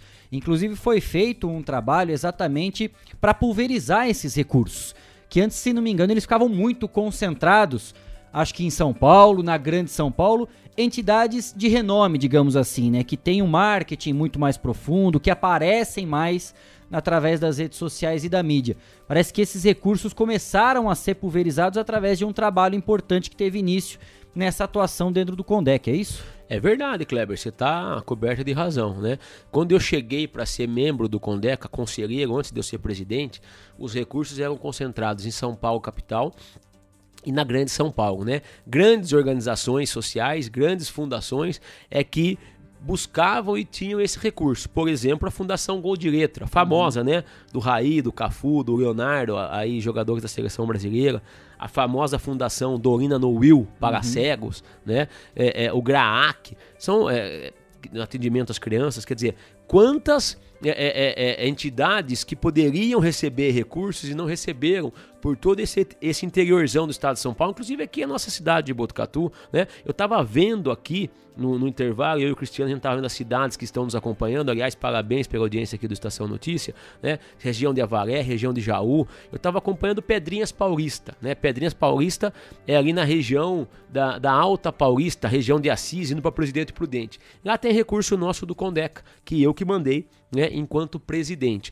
Por quê? Porque esses recursos, como você mesmo disse, eles ficavam represados, concentrados em São Paulo capital e na Grande São Paulo. Quando eu entrei, eu vim com essa musculatura de uma candidatura e de um mandato do interior do Estado. Né? Então, falou, nós temos que democratizar e pulverizar esses recursos para pequenas entidades, para pequenas prefeituras, para as APAES do Estado de São Paulo, para todo mundo que realiza trabalho, né? que realiza é, realmente ações importantes, Cristiano, em favor das nossas crianças e adolescentes por todo o Estado de São Paulo. Então, nós dividimos, criamos um conceito lá, Kleber, nós dividimos o, as cidades em cidades de pequeno porte, de médio porte, de grande porte, é, projetos regionais, isso é, duas ou três ou mais cidades, que, por exemplo, a Pai de Botucatu, ela não atende só a Botucatu, ela atende também algumas cidades da nossa região. Então, cabe uma, um, aliás, a Pai de Botucatu tem um projeto regional, que nós aprovamos no Condex, se não me falha a memória, acho que 400 e poucos mil ou 600 e poucos mil. Não estou lembrado agora porque é muita coisa. Né? E também projetos para São Paulo, capital e Grande São Paulo. Não é porque eles recebiam que eles têm que deixar de receber, mas tem que democratizar, pulverizar esse recurso. E nós fizemos isso, né? Democratizamos tudo isso sobre a nossa batuta, a minha batuta enquanto presidente. Tanto é que eu fui reeleito com 52% dos votos para que eu pudesse voltar. E é isso que a deputada está tentando barrar todo esse trabalho nosso. Que só não ficou prejudicado, e aí respondendo de forma mais direta a sua pergunta, que só não ficou prejudicado, porque uma coisa é o mandato de deputado estadual da Assembleia Legislativa e outra coisa é o mandato de conselheiro dentro do Condeca, que eu sou, e como presidente do Condeca, que hoje eu estou. Né? Uhum. Então só não ficou prejudicado porque eu continuei trabalhando, eu continuei viajando, continuei fazendo o trabalho de engajamento político, social principalmente, com as entidades assistenciais, com as organizações sociais por todo o estado de São Paulo, levando a discussão de política pública em favor das nossas crianças e adolescentes mas fazendo com que essas entidades e organizações tivessem acesso aos recursos do Condeca. E devemos lançar então nesse segundo semestre ainda até o final deste ano, o próximo edital de chamamento público, onde toda e qualquer entidade e organização social do estado de São Paulo vai poder se inscrever para buscar recursos neste conselho da qual eu estou o presidente. Faço a gestão de cerca de 150 milhões de reais do Fundo Estadual da Criança e Adolescente. 150 milhões de reais, Cris, é maior do que muito orçamento de muita cidade do estado de São Paulo, né? E eu que faço a gestão disso. Então a deputada tentou, a justiça vem tentando, né? É, é uma, é uma promotora e uma, e, uma, e, uma, e uma juíza, né? São mulheres que estão tentando fazer com que eu não tome posse do próximo mandato, mas ninguém, Kleber, é, é, questionou e ninguém interviu no meu mandato atual, né? Que eu sou conselheiro, que eu sou atual presidente, querem fazer com que eu não tome posse daqui para frente, mas eu sou atual presidente. E por que que não tentaram impugnar a minha candidatura quando eu me inscrevi, né? Porque eu fui inscrito, eu comuniquei o Ministério Público da minha inscrição, como comuniquei todo o processo eleitoral, né? E houve uma omissão nesse sentido.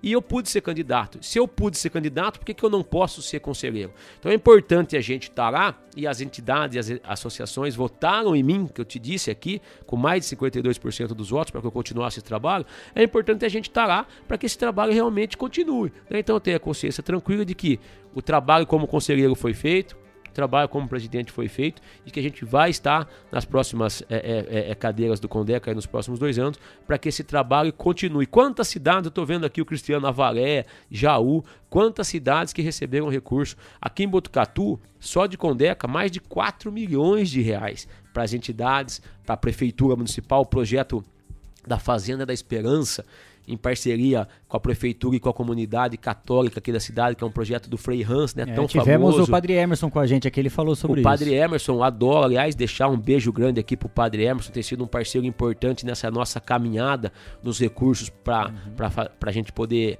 construir e deixar de pé a Fazenda da Esperança. Então, se ele já teve aqui, ele falou sobre isso, vocês já conhecem bem esse projeto. Foi eu, né, enquanto presidente do Condec, tive a oportunidade de liberar esse recurso. Então, a gente tem bastante coisa para acontecer ainda é, nesse nosso retorno da Assembleia, em paralelo e em sintonia com o nosso mandato dentro do Condeca. Quando você fala a respeito desse recurso, né, do, do fundo da criança e do adolescente, ele é um dinheiro carimbado, né, deputado? Ele, a partir do momento que ele é indicado, né, e está já destinado, não tem como o governo vir mexer. Ele vai ter um direcionamento, uma destinação realmente para esses projetos sociais. E eu imagino, por esses relatos, né, pelo montante, tem que se fazer um trabalho de bastidor né? E não só de bastidor, mas um trabalho ativo, até para incentivar que as pessoas possam fazer a destinação desse dinheiro dos impostos, porque senão acaba tendo muitos projetos para pouco recurso.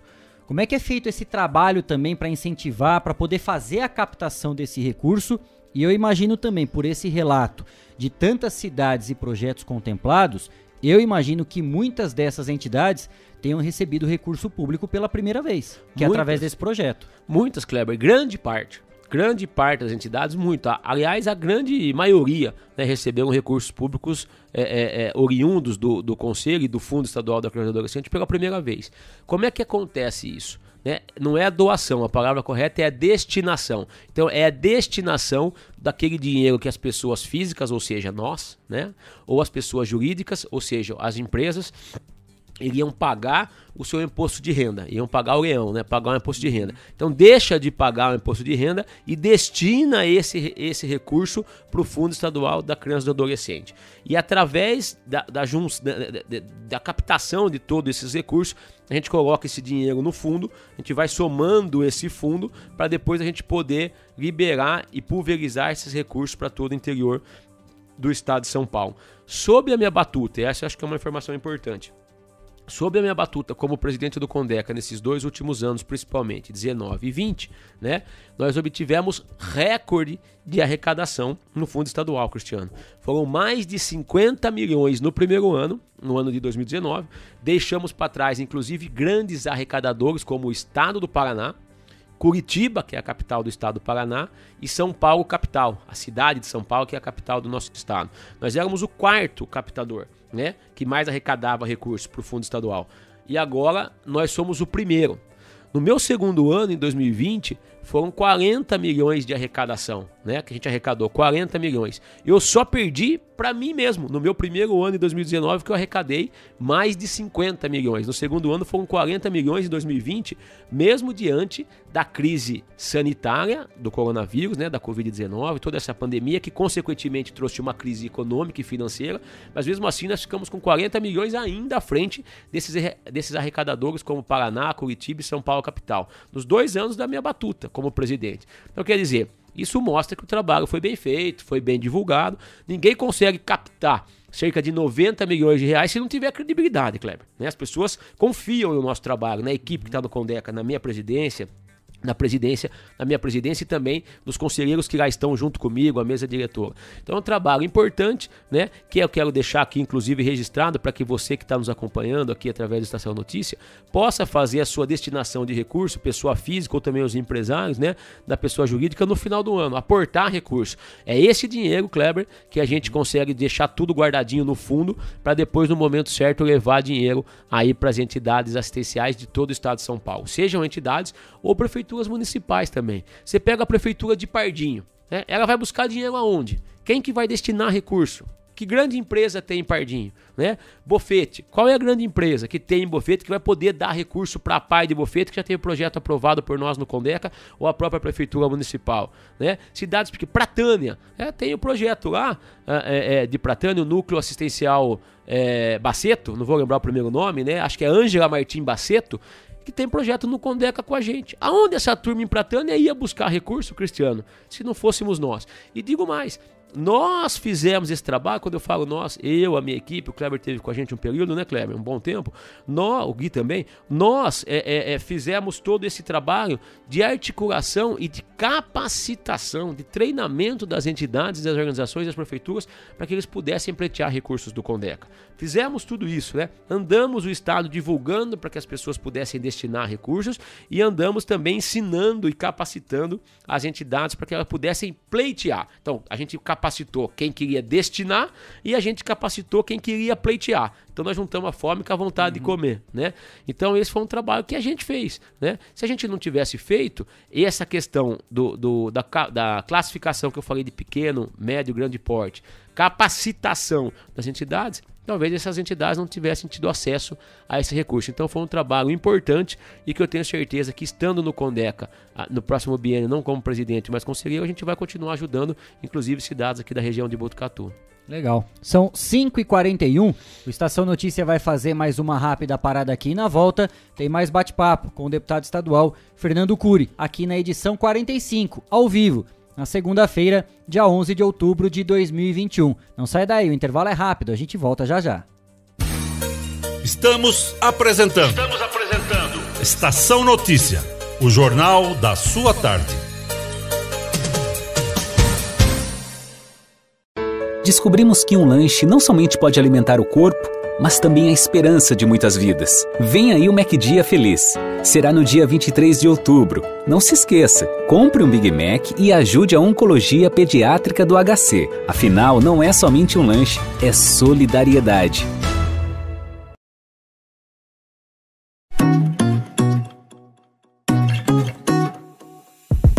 Nas telas da usina multimídia você leva a sua marca para mais de 40 mil pessoas por dia. Isso mesmo, são mais de 25 TVs espalhadas em diferentes pontos de Botucatu e São Manuel. Pontos com um grande fluxo de pessoas, onde a sua propaganda é vista longe da correria e do estresse. E claro, com a atenção máxima que ela merece. Academias, clubes, salões de beleza elevadores, restaurantes e muito mais. Usina Multimídia, a maior rede de TVs indoor do Centro-Oeste Paulista. Anuncie!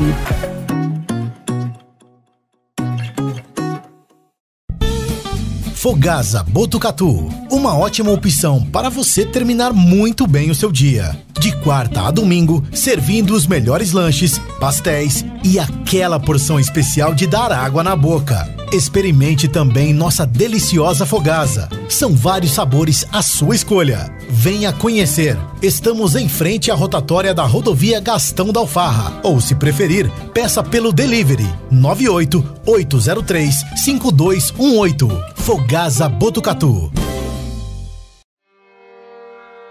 A cada dia, um novo desafio.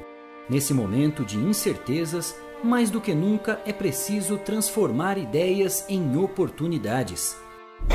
Juntos, vamos criar a melhor estratégia para sua empresa. A Smart Comunicação é uma agência especializada em jornalismo, marketing e publicidade e propaganda.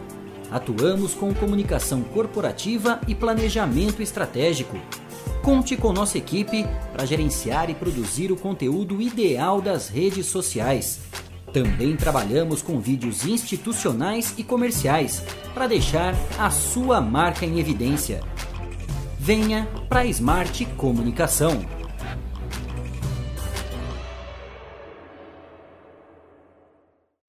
Quer ficar bem informado? Acesse 14news.com.br. Fique por dentro das principais notícias e acompanhe o que é destaque em Botucatu e região. Agência 14 News. A informação começa aqui. Esteticar, seu carro merece ficar como novo. 22 anos atendendo Botucatu e região com uma equipe especializada e garantindo sempre o melhor serviço lavagens especiais, polimento e cristalização, higienização, hidratação e proteção dos bancos de couro, funilaria, pintura e martelinho de ouro que desamassa sem danificar a pintura. Esteticar, o seu centro estético automotivo. Rua João Gotardi, 441, atrás do campo do Inca. Telefone 3815 34 97. Esteticar. Voltamos a apresentar Estação Notícia, o jornal da sua tarde. 5h45, de volta com a edição número 45 do Estação Notícia. Estamos ao vivo aqui do Boulevard Cidade, região central de Botucatu. E você nos acompanha através do Facebook, do YouTube do Agência 14 News, Facebook da Rádio Web Vitrine de Botucatu, Facebook da Integração FM de São Manuel e também na sintonia 87,9 da Rádio Educadora FM de Botucatu. Você participa com a gente. Mande a sua mensagem pelas nossas redes sociais e também pelo nosso WhatsApp. O código de área é o 14 99163 0000 99163 0000.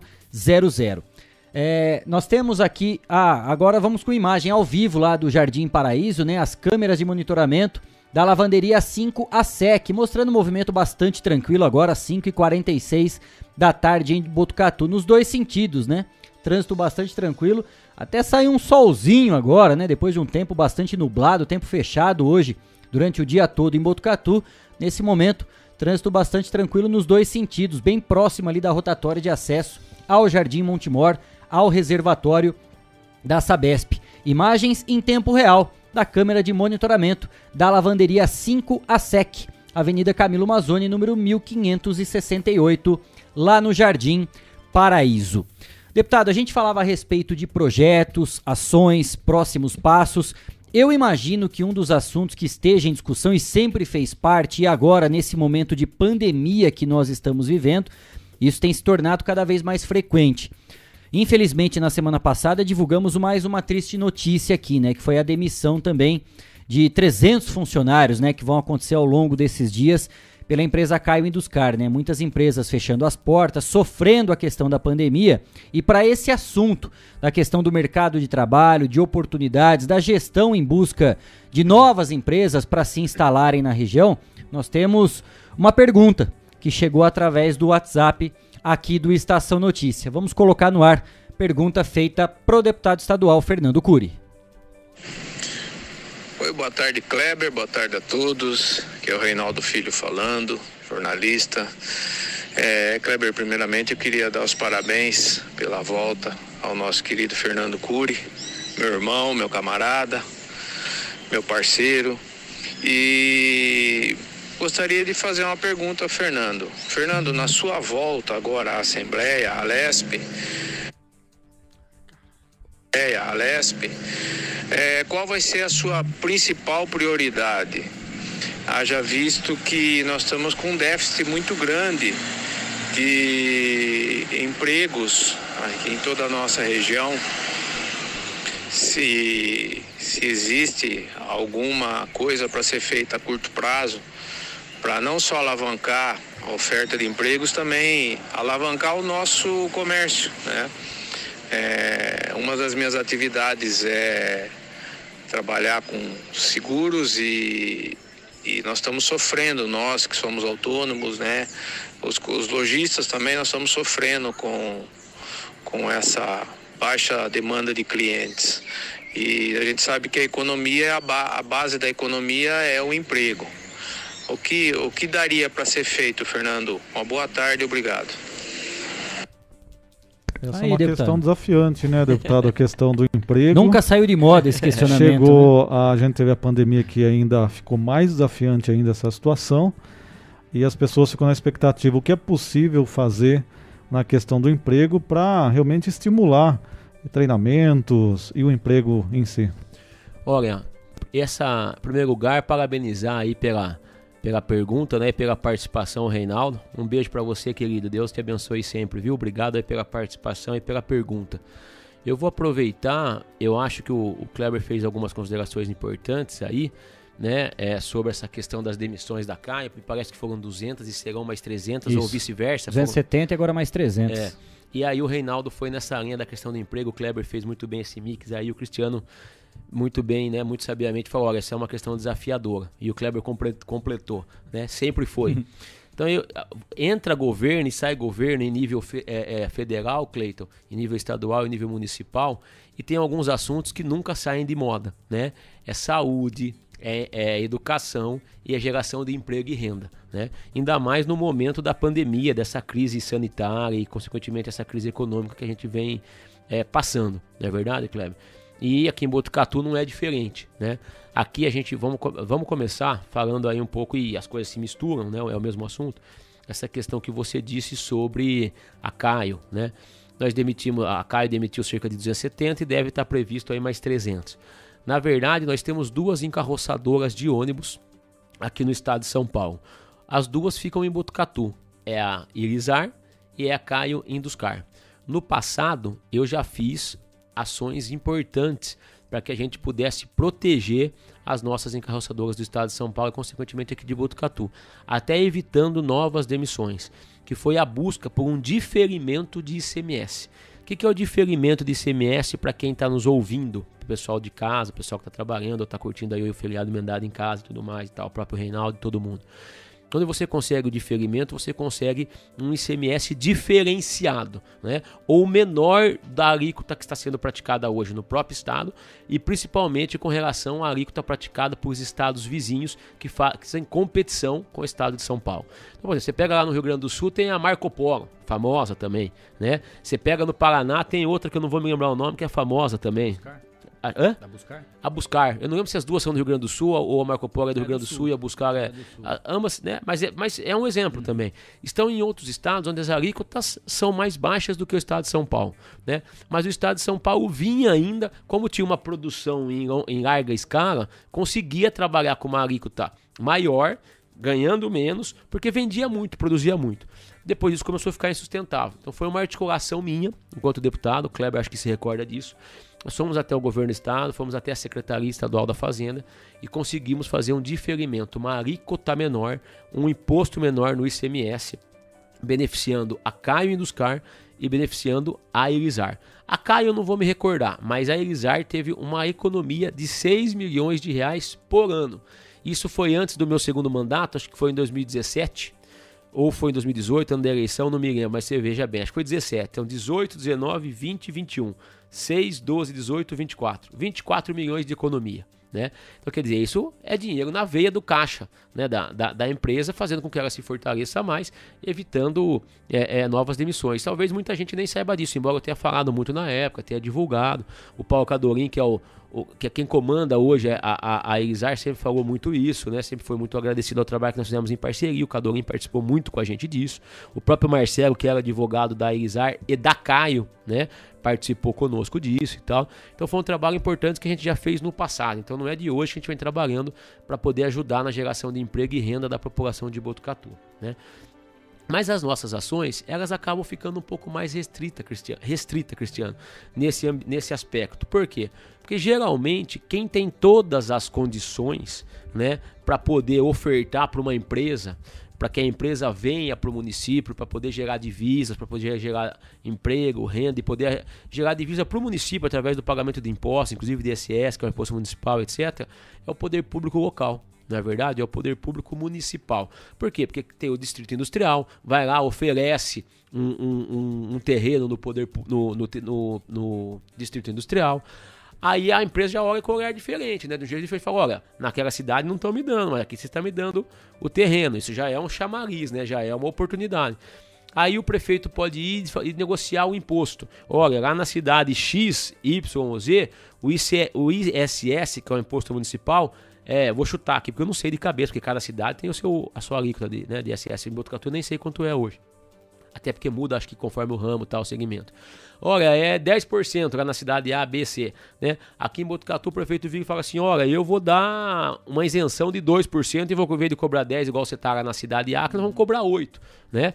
E aí começa a criar condições para que essas empresas de fora ou novas empresas, Kleber, possam vir se instalar aqui na nossa cidade. Então isso é muito mais uma gestão local, municipal, no âmbito do governo local, da prefeitura, no âmbito da Câmara de Vereadores, que podem e devem aprovar leis nesse ambiente, né? Por exemplo, eu, eu não sei qual é a, o regramento o que diz as leis aqui em Botucatu. Acho que não pode partir de um decreto do presidente, talvez. Né? Desculpe, do prefeito.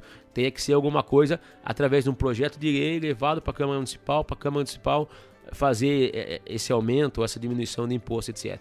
Então, a gente pode ajudar? Pode, mas a gente ajuda naquilo que a gente tem alçada para fazer isso, né? Por exemplo, nessa questão, voltando um pouco nessa questão da CA e tal, nós temos aqui uma pessoa que sempre foi um político, é, a gente já divergiu em alguns aspectos, né, nas questões políticas, mas sempre foi uma pessoa que trabalhou em favor de Botucatu quando foi vereador por duas oportunidades, presidente da Câmara, e hoje, mesmo sem mandato, trabalha para ajudar a cidade, trabalha para ajudar a população, que é o Isaías Colino. Né? O Isa ele ajuda, ele trabalha para ajudar a cidade e ele está em contato com o Cláudio. O Cláudio, nosso querido Beiço, né? Uhum. É o presidente do sindicato, não vou lembrar o nome agora, mas se não me engano é dos metalúrgicos, isso, que tem esse trabalho juntamente a Caio, com a Elizar e tal.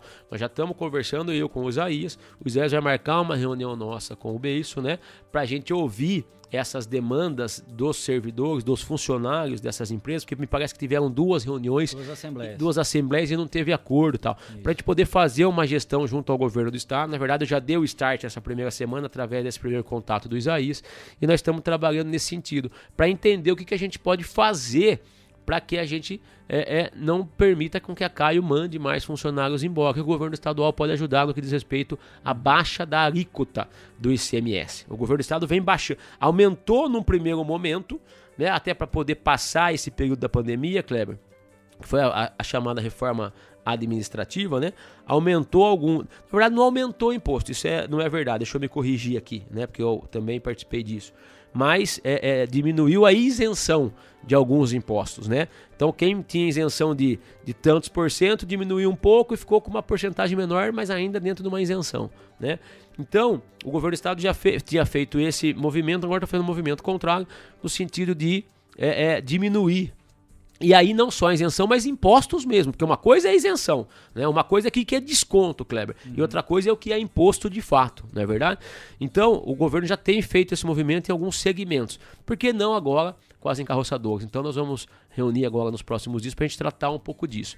E no âmbito de gerar novos empregos, como perguntou o Reinaldo, seja na área da indústria, do comércio, o que a gente puder fazer, o que o prefeito Pardini, o poder público local achar pertinente agora nos acionar que nós voltamos ao nosso mandato, Reinaldo, nós estamos aqui à disposição para continuar o nosso trabalho, para poder somar forças. Falei isso aqui no início, Kleber. Né, o importante é a gente poder somar forças né, com o poder público local, seja com a prefeitura de Botucatu, com o prefeito Pardini ou com outras prefeituras e outros prefeitos da região. O deputado já tem uma representatividade forte, né? Qualquer deputado da sua região. Uhum. Mas se a gente puder somar força com os prefeitos, com os vereadores, isso acaba deixando a gente mais forte mesmo né, junto ao governo do estado. Então, o que o prefeito Pardini entender, a administração local entender que deve acionar o deputado Fernando Cury, me acionar para que a gente possa fazer interlocuções nesse sentido, nós vamos estar sempre de portas abertas para que a gente possa trabalhar para desenvolver ainda mais, cada vez mais a cidade de Botucatu, principalmente as nossas indústrias e o nosso comércio, que é um mix muito forte, né? Botucatu é forte na agropecuária, né? Na, na no, no, comércio, na indústria, enfim. Eu acho que a gente tem um mix aqui, né? Botucatu é uma cidade diferenciada por isso. Muitas cidades são fortes né, em, em questões pontuais, né? E nós aqui somos fortes em todos os pontos, todos os segmentos. Então acho que a gente tem que aproveitar essa essa capilaridade que a gente tem de força econômica e cada vez mais fortalecer, principalmente nesse momento de retomada, né? Uhum. Agora é a retomada da economia para o estado todo e também para a cidade de Botucatu. Fazendo uma leitura, deputado, a respeito e até uma análise, né, desse cenário de tudo que nós falamos hoje aqui no Estação Notícia, e voltando agora para esse assunto, né, da geração de emprego, a oportunidade de novas empresas, eu acho que aumenta ainda mais a importância dessa sua volta e dessa participação, inclusive em uma gestão e uma interlocução, e até entre aspas, claro, né? Numa pressão muito maior junto ao governo do estado, para que se avance e seja de uma vez, né, o quanto antes, implantada e criada essa microrregião de Botucatu. Porque o que, que eu imagino? Quando você cria uma microrregião, dá a entender que você começa a aproximar esses serviços, essa região do governo do estado, em relação a tudo que é oferecido de serviços públicos e principalmente, ao meu entender, né, não sei, me corrija por favor se eu estiver enganado, parece que abre os olhos e uma atenção maior para nossa região, né? Você cria uma, uma oportunidade muito maior e você parece que tem um patamar elevado em relação àquilo que a gente tinha. Quando você tem um investimento maior por parte do governo do estado, quando algum empresário tem um interesse em se instalar, em abrir o seu negócio, ele já vai perguntar lá, seja no Desenvolve São Paulo, seja dentro do governo, ou realmente, porque a nossa região ela já é contemplada com grandes rodovias, né? Seguras, nós temos um aeroporto, nós temos um serviço de excelência e de referência que é a parte da saúde, uma educação de qualidade, quer dizer, nós temos pontos favoráveis que facilitam essa instalação de empresas. A questão da própria Sabesp, saneamento básico que funciona muito bem na questão para a instalação de uma empresa. Hoje é necessário que se tenha isso também. Quando você cria a microrregião, me parece que o governo do estado tem um interesse e um foco maior em investir nessa microrregião. Eu acho que isso pode atrair muito mais a atenção de investidores. É dessa forma? Esse é o caminho realmente? Kleber, você está coberto de razão, né? Não vou corrigir, inclusive vou contemplar aí a sua fala é, é, trazendo é, informações importantes para isso, né? Indo ao encontro do que realmente você disse. Eu acho que a, resume, e a gente vai discutir sobre isso, discorrer sobre isso, mas resume em dois pontos principais quando a gente cria a nossa região aqui, né? Primeiro é que a gente vai conseguir, como você mesmo disse, aproximar a prestação de serviço público para a população. A gente aproxima, né? A população vai sentir esta prestação de serviço mais próxima e além de ser mais próxima com uma qualidade maior. Porque se está mais próximo já é um avanço, já é uma qualidade maior pelo simples fato de estar mais próximo. E depois isso vai de uma certa forma sendo obrigatoriamente é, é, pelo governo do estado, tendo uma qualidade maior. Porque se está próximo à população, quanto mais vai ter acesso, mais vai cobrar. Né? Então, obrigatoriamente vai tendo uma qualidade maior. Então, acho que esse é o primeiro ponto. E o segundo ponto é que quando o governo olha e enxerga uma região, né, ele consegue entender ali o que, que acontece dentro daquela região para poder trazer os recursos, para poder, poder injetar recursos públicos ali, seja para desenvolver um determinado segmento, seja às vezes não trazer o recurso, Kleber, mas fazer uma isenção de um imposto ou trazer um benefício de um imposto para algum determinado segmento se instalar ali ou para quem já está instalado se fortalecer mais para gerar emprego e renda, né? Então é um olhar diferenciado do governo do estado, né? E a cidade de Botucatu e a nossa região é muito rica. Eu acabei de dizer aqui, a cidade de Botucatu tem um mix, né? A agricultura, Cris, a pecuária, a questão do comércio, a questão da indústria, não é verdade? A nossa região, ela não tem esse mix, mas elas têm, mas ela tem um fortalecimento pontual em algumas coisas. Por exemplo, eu vou citar aqui Laranjal Paulista. Ela tem uma força na agricultura, ela tem uma força na, na, pecuária, ela tem o seu comércio, mas ela é muito forte no que diz respeito à fábrica, à fabricação de brinquedos.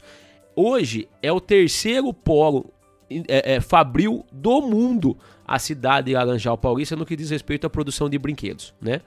É o segundo, é o segundo de toda a América Latina. É o terceiro do mundo e o segundo da América Latina, né? Então ali o que nós temos que fazer?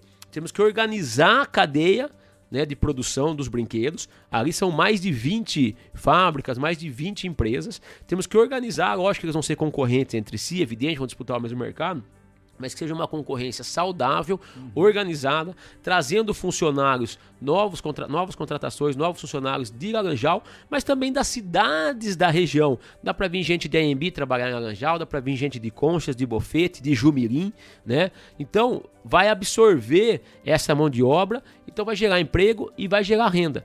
Eu sou autor de um projeto de lei que pode parecer besteira, quem está ouvindo aqui vai, vai falar, ah, mas isso é uma besteira, né? Eu sou um autor do projeto de lei nós vamos transformar em lei, se Deus quiser, né? Agora nesse meu retorno, fazendo com que Laranjal Paulista seja reconhecida como a capital do brinquedo no estado de São Paulo. Ah, isso parece porcaria, parece uma besteira. Tá errado quem pensa isso, é porque não conhece. Porque a partir do momento que a gente dá esse título para Laranjal, o olhar Uhum. fica diferenciado. A gente vai trabalhar uma questão dos arranjos produtivos locais, que são os APLs, que é um programa de governo, uma política pública do governo do estado, onde a gente vai fortalecer a produção dos brinquedos em Laranjal Paulista. Fortalece Laranjal, fortalece as cidades em volta, fortalece a nossa região. Se fortalece a nossa região, o estado de São Paulo tem um olhar diferenciado. Quando a gente quer fortalecer a saúde aqui em Botucatu, não é porque a gente quer fortalecer a saúde de Botucatu só porque nós somos botucatuenses. É porque Botucatu, assim como Laranjal tem uma referência na produção dos brinquedos, Botucatu é uma referência na questão da saúde. O Hospital das Clínicas está aqui, o Hospital Estadual está aqui, o Sarad está aqui e a joia da coroa aqui que nós temos de mais precioso, que é a Faculdade de Medicina da Unesp, que está aqui em Botucatu. E depois, quantos cursos nós temos aqui, sejam técnicos ou de cursos superiores, Kleber, que foram, é, que nasceram em função do, da, da, nossa faculdade de medicina aqui, no que diz respeito à fisioterapia, enfermagem. Então aqui é um celeiro, né, no que diz respeito à área da saúde, à produção, não é verdade? A gente exporta, inclusive, mão de obra para fora, né? Então, nós temos que for, fortalecer isso. Aí nós temos né, hospitais satélites que orbitam em torno do nosso HC, como o Hospital de São Manuel, o Hospital de Tatinga, o Hospital é, de Laranjal Paulista, Santa Casa de Laranjal, todo como todos esses só podem ser é, é, braços, né? E a gente trabalhou muito nessa questão do Covid, por exemplo, com a Santa Casa, principalmente de São Manuel, e a Santa Casa de Laranjal Paulista para ajudar o HC, enquanto o Hospital de Itatinga é uma referência em acidentes na Castelo Branco para toda a uhum. nossa região. Então veja quanto a gente tem que fortalecer isso, né? Então, quando a gente tem uma região, você disse muito bem, é para ter uma prestação de serviço de mais qualidade e mais próxima da população, mas ter também uma injeção de ações que nem sempre são recursos, né? Mas como eu disse na linha da isenção ou da, é, é, é da retirada de impostos para poder fazer com que empresas se instalem aqui e possam desenvolver. Então é super importante né, essa questão. E é por isso que nós temos que somar forças, né? O prefeito tem que participar disso, a Câmara de Vereadores tem que participar disso. A gente está no momento de retomada. Nós temos aqui o turismo o turismo de Botucatu. Eu fui o, o, o, deputado que fez o projeto de lei que virou lei, o governador João Dória sancionou, fazendo com que Botucatu seja município de interesse turístico, para receber cerca de 650 mil reais por ano, Kleber para fomentar o turismo aqui em Botucatu. Se Botucatu fizer a lição de casa, fizer o arroz com feijão com esse recurso e, vir fazendo o que já vem fazendo desde a época do prefeito João Cug, quando instalou aqui a, a Gogomarca, né? Botucatu, Terra da Aventura, veio para cá o Brasil, Rider, uhum. tem outro que eu esqueci o nome, o é, Haka, Haka. Haka, né? Haka Reis. Haka? Haka Reis. Haka Reis e tal. Então o João teve essa visão, né? Construiu tudo isso. O Pardini vem dando seguimento para isso. Se Botucatu jogar parado, fizer a lição de casa, o arroz com feijão, está um passo de se tornar uma instância turística. Né? O prefeito Pardini agora lançou um programa bacana aí. Apaixone-se. Apaixone-se em cima dessa questão do turismo. Tá de parabéns por essa iniciativa. Não é verdade? Botucatu tem aqui rede hoteleira de qualidade. Botucatu tem aqui a Sabesp. Né? Vamos lembrar que o João pagou o projeto da Sabesp um milhão e meio para a construção da represa em Botucatu. Isso começou com o João, quando era prefeito, e o Pardini era superintendente da Sabesp. Né? E agora o Pardini está tendo a oportunidade de construir a represa de fato. Né? Isso vai ser importante, porque vai dar segurança hídrica para a cidade de Botucatu. Então nós vamos poder receber né, grandes empresas aqui, porque nós vamos ter problema com falta de água. Então nós, falando, nós estávamos falando da rede hoteleira, né, da, da, da, da, questão da alimentação na cidade de Botucatu, muito bem recheada aqui de restaurantes, uhum. de lanchonetes, tudo para poder fomentar né, com nota 10 o nosso turismo local, seja o turismo é, é, é, esportivo, como a gente tem, seja o turismo de aventura, enfim. Eu acho que o Botucatu, nesse momento de retomada econômica, está à frente de muitas cidades do seu patamar, né, da sua com, com as mesmas características que nós em função de tudo isso que a gente está falando, dessa qualidade de gente, desse trabalho do poder público, né, da prefeitura, do prefeito Pardini, da Câmara de Vereadores, eu agora atuando isso, pessoas que já deram a sua contribuição lá atrás, citei aqui o João e os vereadores que eram da época, né? Empresários que acreditaram nessa cidade. Então acho que aqui, Kleber, é, é, é, o João falava muito isso, é uma mistura de, de muitas situações, mas também da qualidade de gente. Então acho que a gente tem condições de fazer com que a gente parta então para uma retomada daqui para frente para o desenvolvimento de Botucatu, que já é uma referência em muitas coisas, né? A qualidade de vida aqui é muito boa. Principalmente numa média, Cris, nacional, estadual e nacional. Mas acho que agora a gente tem condições de realmente fazer, né, dar um salto como deu né, é, é, nos quatro primeiros anos do João, por exemplo, quando voltou a recuperar né, o seu protagonismo regional e até estadual, né, Botucatu. Então eu acho que agora é a hora importante da gente olhar nessa questão econômica, dos recursos e das ações que vão impactar na vida das pessoas, principalmente no que diz respeito à geração de emprego e renda.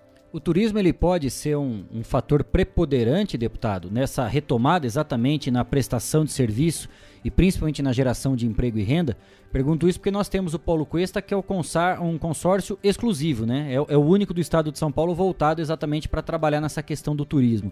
E na semana passada, exatamente há uma semana, na segunda-feira a gente recebeu aqui o Pedro Souza e a Milene. Milene que você conhece, que foi secretária de turismo lá de Itatinga. Eles foram eleitos presidente e ela vice-presidente do Cuesta Paulista, que é um novo escritório de turismo que foi criado aqui para toda a nossa região. E eles falam a respeito exatamente disso, dessa questão dos investimentos para atração de feiras, de exposições e dessa luta realmente na busca por incentivos e investimentos para que a gente tenha, por exemplo, um centro de exposições, um centro de eventos. É possível também fazer esse, essa interlocução com o governo do estado, com o próprio secretário, né, Vinícius Lumertz, ou se tiver algum projeto, já que o governo do estado tenha tenha desenvolvido para atrair realmente esses recursos, esses investimentos e a gente colocar Botucatu no centro de atenção nesse quesito do turismo? Com certeza, Kleber. Não é que o turismo vai ser um dos, dos vetores. Eu acho que corremos o risco do turismo ser o principal vetor neste momento, né? Dizendo Vou falar de uma forma geral, também acredito nisso de uma forma geral, mas para a cidade de Botucatu e para nossa região, né, se não for um dos se não for o principal, um dos principais vetores, né? Aqui nós temos é, é, essa questão do, do Polo Cuesta, que é o único consórcio intermunicipal exclusivo, né, para pensar, discutir, fomentar e desenvolver o turismo no estado de São Paulo. É o único, né? Hoje é o nosso querido prefeito de São Manuel. Ricardo Sarai, que é o presidente, uhum. né? E é extremamente importante. Nós temos aqui, ó, é, é, se eu não me engano, é, instância turística, de, dentro do Paulo Cuesta, nós temos é, Barras que saiu, nós temos Avaré e Paranapanema. Paranapanema. Aí depois de MIT, Movimento de Inter, é, Município de Interesse Turístico, nós temos São Manuel, nós temos Botucatu, nós temos Bofete, nós temos, se eu não me engano, Laranjal Paulista, nós temos acho que cinco, cinco ou seis. E temos cidades pleiteando como Itatinga, que eu também sou autor. Onde eu não sou autor, eu sou coautor. Porangaba? Né? Porangaba ainda não é. Mas eu, eu sou tá autor. Nessa, tá nessa, linha, eu sou autor. A Itati, e a Embi já é. Né? E a Itatinga, é, Embi tem o turismo religioso, que é lá a festa do festa divino, do divino. É. Então, eu sou o autor de Botucatu, coautor de todos esses, sou autor de Itatinga, que está na boca do gol, e de, e de Porangaba, que ainda tem um pouquinho mais a caminhar, né? Do projeto de, de interesse turístico. Então, o que, que acontece? Nós temos que fomentar isso, né? Aqui tem um, uma riqueza natural muito grande. Então, a Milene é craque. A Milene, ela era a, a, secretária do Turismo de Itatinga quando nós fizemos em conjunto o projeto de lei que está tramitando na Assembleia para que Itatinga seja município de interesse turístico. Gente boa e conhece do riscado, uhum. é craque, parabéns aqui, não sei se ela está nos acompanhando, né? Então, assim, ainda bem que ela está novamente envolvida nisso, porque ela pode ajudar muito, né? E Botucatu tem que ser o. Não é diferente do que era. Botucatu é a líder regional, então Botucatu tem que puxar isso, né? Tem que fazer esse trabalho. Agora, a gente pode e devemos ter sim um, um centro de exposições? Podemos e devemos. Acho que é um, uma obrigação nossa, né? Para Botucatu e para a região. Por tudo que a gente já falou aqui de Sabesp, de hotel, de restaurantes, de bares e tudo mais. Enfim, toda a estrutura e a infraestrutura que nós temos, né? Mas assim, é que eu acho, eu já tive uma conversa muito boa com o secretário de turismo, que também é outro craque na minha visão, Cleber mas ele defende que a gente precisa ainda se organizar melhor uhum. na base, fazer algumas ações que sejam ainda mais importantes e mais consolidadas para que a cereja do bolo seja então a construção de um centro de exposições. É a tal da lição de casa, né? É fazer a lição de casa. Ah, vamos pegar um dinheiro aqui, um recurso aqui de tantos milhões de reais fazer.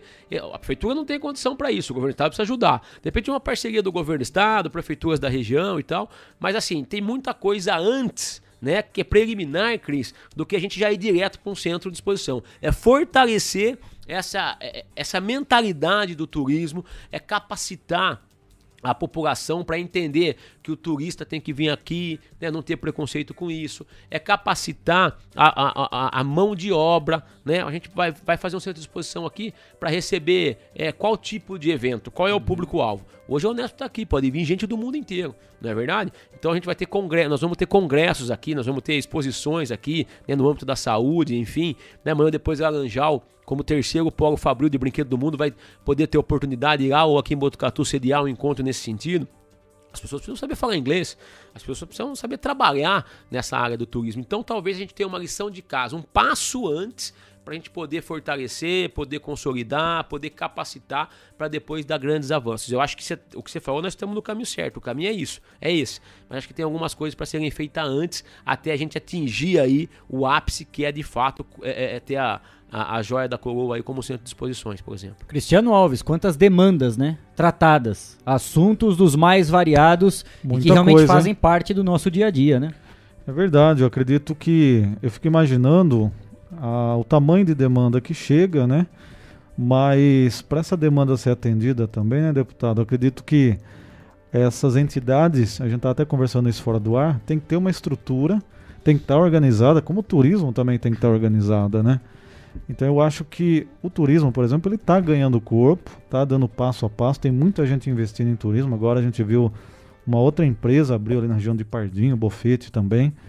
Tudo ali naquela região, que fica uma cidade fortalece a outra. Mas eu estava imaginando aqui a quantidade de demanda que chega, só que se essa entidade, esses projetos não estarem bem elaborados, é difícil o atendimento ágil, vamos dizer assim, né? Então às vezes tem que começar aquele trabalho como que é, que documento tem que levar, como que a empresa tem que estar tá legalizada, a entidade tem que estar tá legalizada. Então tem, acredito eu, uma lista muito grande, mas nem todas conseguem ser atendidas já de uma forma ágil, ainda mais o governo que não é tão rápido assim, as coisas não acontecem tão rápido. Mas acredito que também muitas vezes o trabalho é de passar uma informação, passar uma orientação, e como que é dar vazão a todos esses pedidos que chegam? Como que é receber, organizar e também conseguir atender? Porque a lista é grande, né? É, não é fácil, Cris. Não é fácil, primeiro porque é o seguinte: a coisa pública, o poder público não anda do mesmo ritmo do, da, da, iniciativa privada. Né? Na sua casa, eu vou na sua casa, eu na minha, o Kleber na dele, né? A gente faz o que a gente quer, o que a gente quiser. Né? Na nossa empresa, vocês aqui no Estação Notícia, ah, vamos reformar, vamos mudar, vamos quebrar a TV, programar uma TV nova, vamos trocar o frigobar, faz na hora. Né? O poder público não é assim. Né? É, é uma coisa muito morosa, muito burocrática, embora este governo tenha é, é, colocado mais rapidez, criou sem papel, né? Tirando os processos físicos. Então acho que alguma coisa já melhorou, já avançou. Claro que toda mudança é, ela não é sempre 100% rápida e eficaz, porque as pessoas precisam aprender a, a, a, operar essa mudança, como é o caso do sem papel. Né? Então as coisa, a coisa pública ela não anda na velocidade que deveria andar, infelizmente. Né? Muito processo, muita burocracia.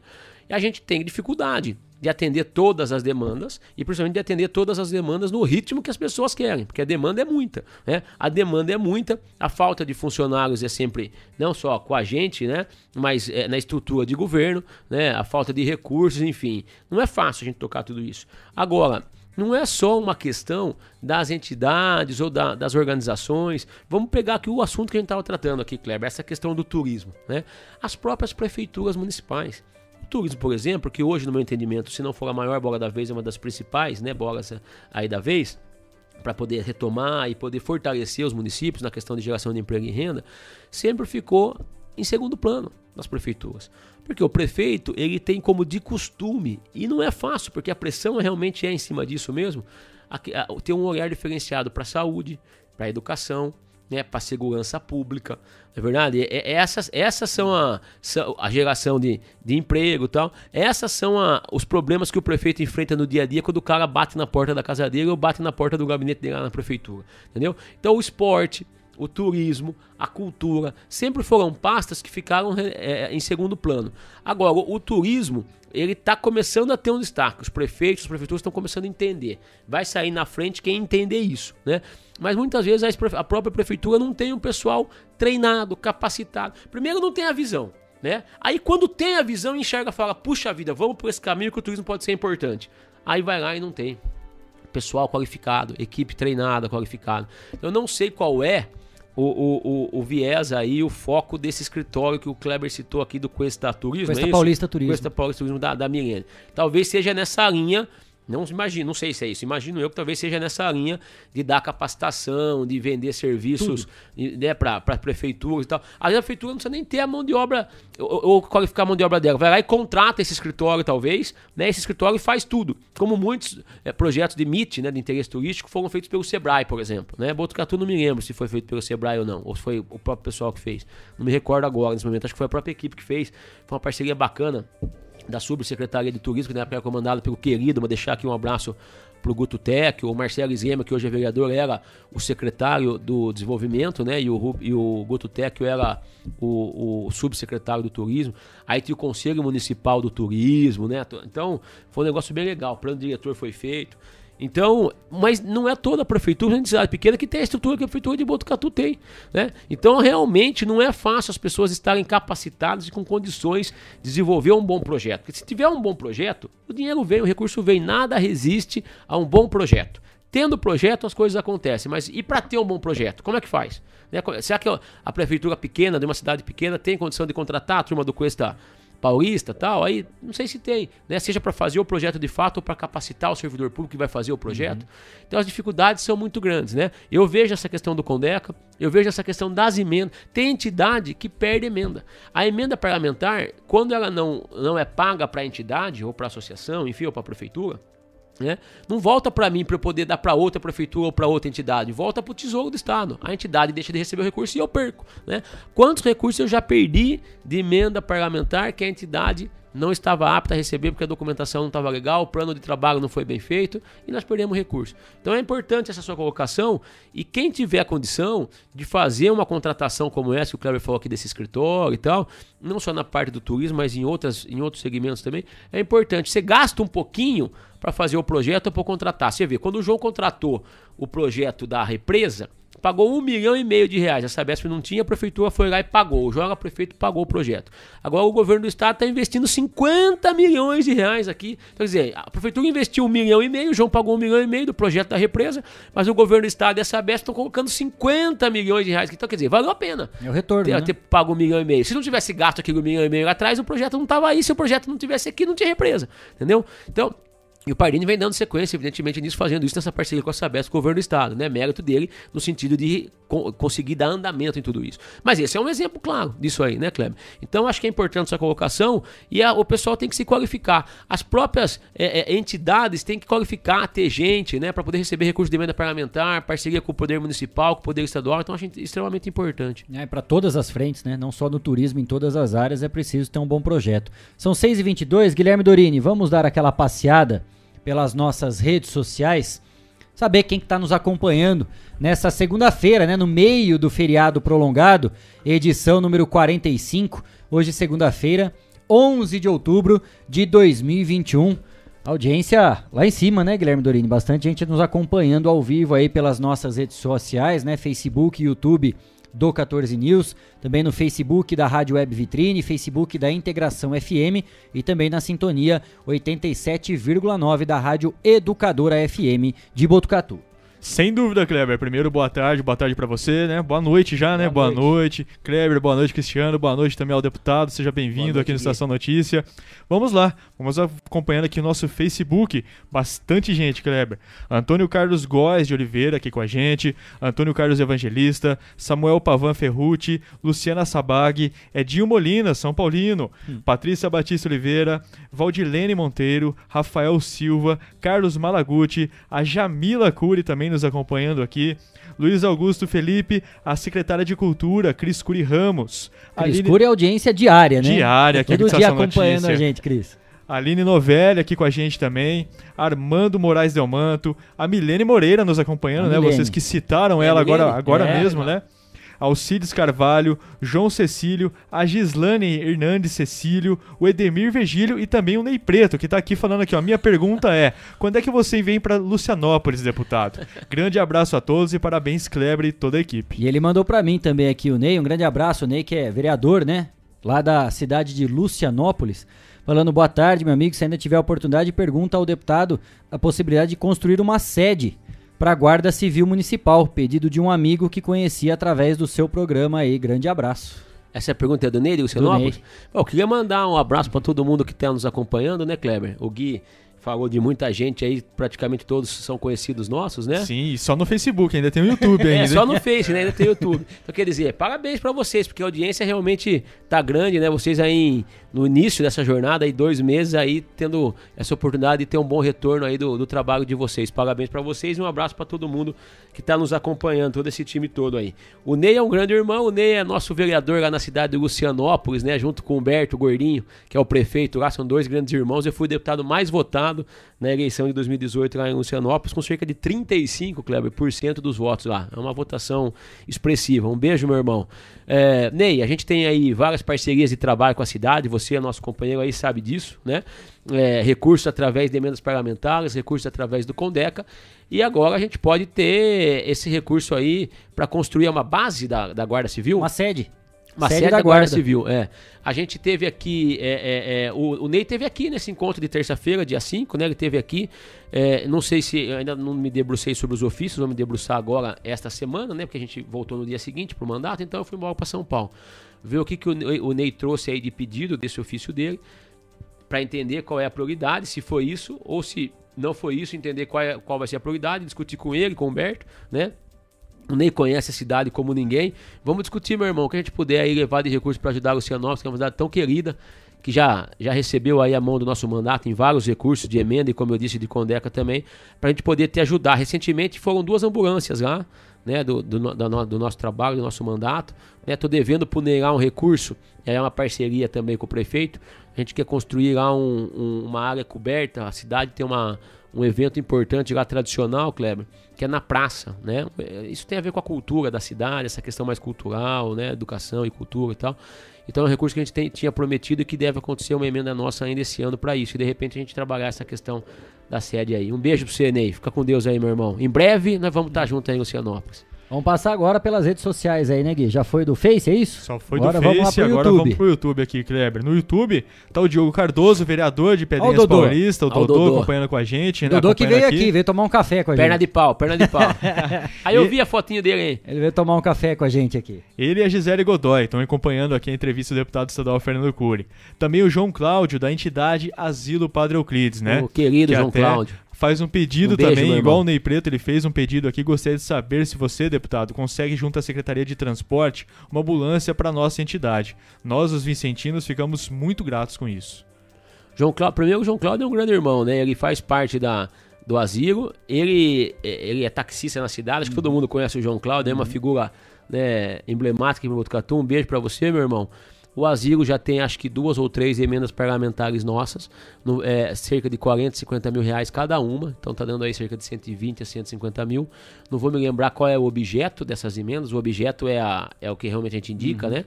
Não me lembro. Eles tinham pedido um, uma situação lá atrás, que acho que era de uma reforma, e depois pediu para mudar para outra coisa, ou vice-versa. É alguma outra coisa, depois pediu para mudar para reforma, não me lembro. Né? E, e, a gente tem condição de fazer isso. Falo pro João Cláudio, junto com toda a equipe lá, fazer um ofício, viu, João? Faz um ofício para nós, porque a indicação das nossas emendas vai acontecer agora na segunda quinzena de novembro, a partir do dia 15. Então peça, através de um ofício, essa, essa ambulância para que a gente possa atender.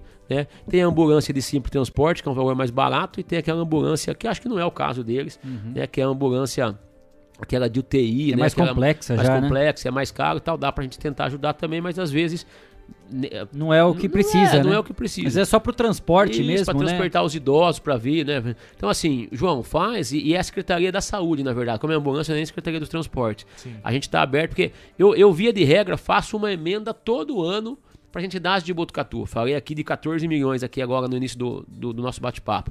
O asilo tá contemplado nisso. A minha ideia é sempre mandar uma por ano, né? A ambulância é um pouco mais cara do que esses 50. A gente dá, mu a gente dá um pouco para todo mundo, do que dá pouco para muitos. Né? Desculpe, dá muito para poucos, né? Então é sempre 40, 50 mil. Só em Botucatu são 35 entidades que todo ano são contemplados com as minhas emendas, né? Então a gente dá um pouquinho para todo mundo em vez de dar muito para poucos. Talvez a gente tenha que dar um valor maior, uns 80, 100 mil para comprar uma ambulância de simples transporte, porque aquela mais completa é uns 150 mil. Né? Mas João, peça para nós, né? marca com o Tutão, você já conhece o Tutão, a turma do Asilo conhece o Tutão, é só levar o ofício para ele lá, não precisa nem perder tempo comigo, vai direto com o Tutão, nosso chefe de gabinete de Botucatu, e a gente tem condição de ajudar. Vamos lá, Gui. Vamos lá então. Aqui no YouTube também, Marcos Baroni, Márcia Ribeiro, João Batista Santos, lá de Caçapava, nos acompanhando aqui. O João. O João. Secretário lá, João. Secretário de Segurança. O Alaíde Ferreira, o Michel Augusto aqui com a gente também. Michel. Michelzinho de Areópolis. É, aqui eu não sei se vocês conhecem, mas o Renato Serrão também está nos acompanhando aqui. Ai. O Fábio, Va Fábio eu ia falar. É melhor não, né, Clebinho? Melhor não. O Fábio Valentino aqui com a gente também, o Ramiro Viola, o Tony Forte, o Marcos Lopes e o Júnior Cury aqui com a gente também no YouTube. Serrão, como é que tá a paixão pelos equinos? hein, Serrão? Serrão tá de namorada é nova tá? agora, viu, É Clebinho? mesmo? Tá- tá são duas de paixões novo? agora. O tambor Ai, meu e a Estelinha. céu. Namorada nova. Outro dia ele ligou, ele falou: Ah, tô precisando ir aí tomar um café com você. Eu falei: Não, aqui na, na, na ala nossa, Cris, na ala dos pobres aqui ele não vem. Ele vai na esquina ali que é da parte dos investimentos. Ah, ele vai lá? Ele vai ali, aí ele toma um café lá. Não vem na nossa prateleira aqui, Gui. Passa reto, Que ele não vem, não vem visitar os amigos aqui. Abraço, Serrão. Passa aqui. É isso, deputado. Alguma mensagem especial também, uma informação, um recado para todo mundo que está nos acompanhando? Lembrando que depois, claro, né, nosso programa fica no ar e as pessoas ficam acompanhando, né, através das nossas redes sociais também. Então, a audiência da nossa região, graças a Deus, tá tá bombando também. Alguma mensagem dessa retomada, alguma informação importante que você queira deixar, fica à vontade, os microfones do Estação Notícia. Nós esquecemos de citar aqui, Gui, quem tá acompanhando em loco, né, o programa. Quem tá acompanhando pessoalmente aqui, ó. Ó o peça aqui, Cleiton. Falamos do YouTube, falamos do Facebook, aí tá aqui, ó. Fabinho, hã, com nós aqui acompanhando. hã. Esse é de longa data, viu, Gui? Artista, viu? É, eu queria, Kleber, é, Kleber, o Gui, o, o Cleiton, o Cris. a- Primeiro deixar uma mensagem para vocês aqui, né? Uma mensagem de sucesso, que vocês tenham a oportunidade de fazer realmente um jornalismo imparcial, sério, né? Aqui para a cidade de Botucatu, na questão política, na questão do entretenimento, em todas as frentes que vocês acabam é, é, é, abordando aqui, em todos os assuntos, todos os temas, né? Que Deus possa abençoar essa jornada aí de um pouquinho mais de dois meses, mas como você mesmo disse, né? Nós estávamos con- conversando em off aqui no momento do intervalo. A expectativa de dois meses, três meses foi atingida na segunda semana. Uhum. A expectativa de vocês de seis meses foi atingida agora com um pouquinho mais de dois meses, menos de três meses. Então isso é reconhecimento do público, né? reconhecimento é, é, da classe jornalística, é reconhecimento dos investidores, daqueles que comercialmente são parceiros de vocês aqui no que diz respeito aí a, a, a- a divulgação, esse tipo de coisa. Isso é importante né? para um veículo de comunicação. Então que vocês possam continuar com esse jornalismo, né, sério, imparcial, com um programa muito bem feito. Nós estamos aqui desde as quatro e meia da tarde, 4h40, vai fazer duas horas que nós estamos aqui, né, discutimos tantos temas. Então que vocês possam continuar aí é, é, abençoando as nossas tardes de sábado, de sábado não, de toda semana, né, é, com o programa de vocês. E deixar uma, uma mensagem aqui para a população de Botucatu em especial, mas com toda a população que tem nos acompanhado. A gente viu pessoas aqui de todo o estado, né? Areiópolis, Avaré, Pedrinhas Paulista, Caçapava, lá no Vale de Paraíba, Lucianópolis, a turma de Botucatu aí, né? Muitos conhecidos acompanhando, enfim. A todos aqueles que estão nos ouvindo, né? Dizer que, mais uma vez, é, é, a gente possa ter, que a gente possa ter tido, Gui, uma, uma conduta errada, e a gente reconhece isso, né? Eu acho que o importante é reconhecer, né? Quando a gente tem, é, em algum momento da nossa vida, é, alguma atitude que não tenha sido daquela ou pelo menos que as pessoas julgam que tivessem sido que tivesse sido a mais correta possível, né? Eu tenho a minha consciência tranquila de que não cometi crime nenhum e a justiça eu tenho certeza também vai reconhecer isso, né? Mas foi uma coisa que incomodou a todos nós, a população de uma forma geral, porque perdeu seu deputado. Né? Nós ficamos seis meses, Kleber, sem ter um deputado lá na Assembleia Legislativa representando a nossa região de fato. Continuei trabalhando, fazendo muita coisa, como nós dissemos aqui. Mas ter a representatividade e a força do mandato é sempre muito emblemático, é sempre muito simbólico. Né? E, a, e a população de Botucatu da nossa região acabou, acabou sendo penalizada por isso também. Né? Mas agora a gente reassume isso, né? É, é, reconhecendo é, que a gente daqui para frente tem que ter tido realmente um aprendizado, como eu disse aqui, em torno de todo esse episódio, mas que não houve crime nenhum, eu estou tranquilo com relação a isso, consciência tranquila, não sou um criminoso, né? E que nós vamos olhar para o futuro. E olhar para o futuro significa trabalhar muito. Trabalhar ainda mais para a cidade de Botucatu, para a nossa querida popula população botucatuense, para toda a nossa região de Botucatu e todas as regiões que a gente tem atuação. Nós não vamos descansar um minuto sequer. Né? Hoje mesmo foi um dia de trabalho extenso dentro do meu escritório, aqui com vocês há duas horas, prestando conta do nosso trabalho para a população e mais do que prestar conta, falando de futuro, de projetos futuros. Né? Então nós não vamos descansar, nós vamos continuar em frente, né? agora ainda mais, né? para que a gente possa realmente mostrar para a população de todo o estado de São Paulo de que a gente está firme, né? mais fortalecido. E quando eu falo firme, mais fortalecido, é espiritualmente, é com vontade de trabalhar, é coração limpo, né? sem qualquer tipo de, de ódio. Eu disse aqui que não vou odiar quem, quem me odeia ou quem me julgou e me condenou por isso. Eu acho que agora é, é, é dar uma contribuição para o mundo melhor nesse momento tão polarizado e tão difícil que a gente está vivendo. Né? Eu acho que quem esperar isso do Fernando Cury é, vai ter a, a oportunidade de, de, de, entender que foi esse o trabalho que nós fizemos até aqui e vamos fazer daqui para frente. Então eu estou muito feliz por essa volta, né? ainda que através de todo esse episódio que me marcou muito né? na minha vida toda mas que nós vamos olhar para frente e vamos ter sim aí, já tivemos, né, um bom retorno, uma boa volta ao nosso mandato e que a gente ainda tem muito a construir, muito a edificar através do nosso mandato nesse um ano e meio que ainda falta é, para que a gente possa terminá-lo. E aí a população no momento certo, Kleber, no momento oportuno, vai julgar. Né, se a gente deve ou não continuar com o nosso trabalho, continuar dentro da Assembleia Legislativa. Eu pretendo continuar com o nosso trabalho né, dentro da Assembleia, continuar contribuindo. Né, eu acho que a gente. É, a vida pública é isso: tem os tropeços, tem os erros, tem os acertos. Eu acredito, fazendo uma autoanálise, que os acertos são muito maiores do que os erros né, na nossa caminhada, na nossa jornada de vida pública.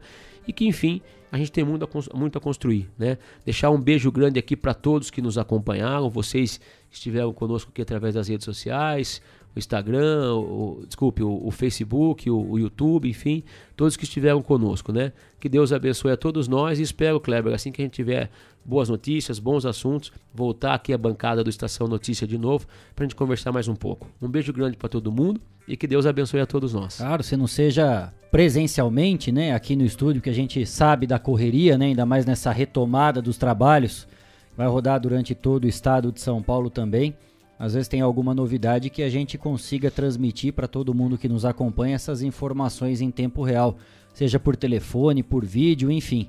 A gente está à disposição sempre para trazer as boas notícias, claro, todo o trabalho que é revertido em prol da população, não só de Botucatu. Guararapes também está ligado ah, com a gente aqui, viu? Clodoaldo, ó.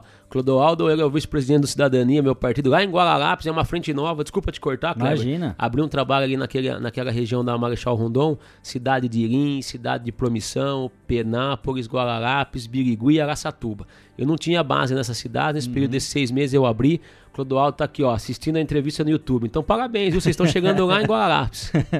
é isso, né? O espaço aqui do Estação Notícia é sempre aberto para as boas notícias, para que a gente possa sempre levar a informação do trabalho que é feito em prol de toda a população, isso de Botucatu e de toda a nossa região. A gente sempre faz o convite, né, Gui, Cleiton, Cristiano Alves, para as pessoas que veem, o deputado não toma café, né, não é muito chegado no café.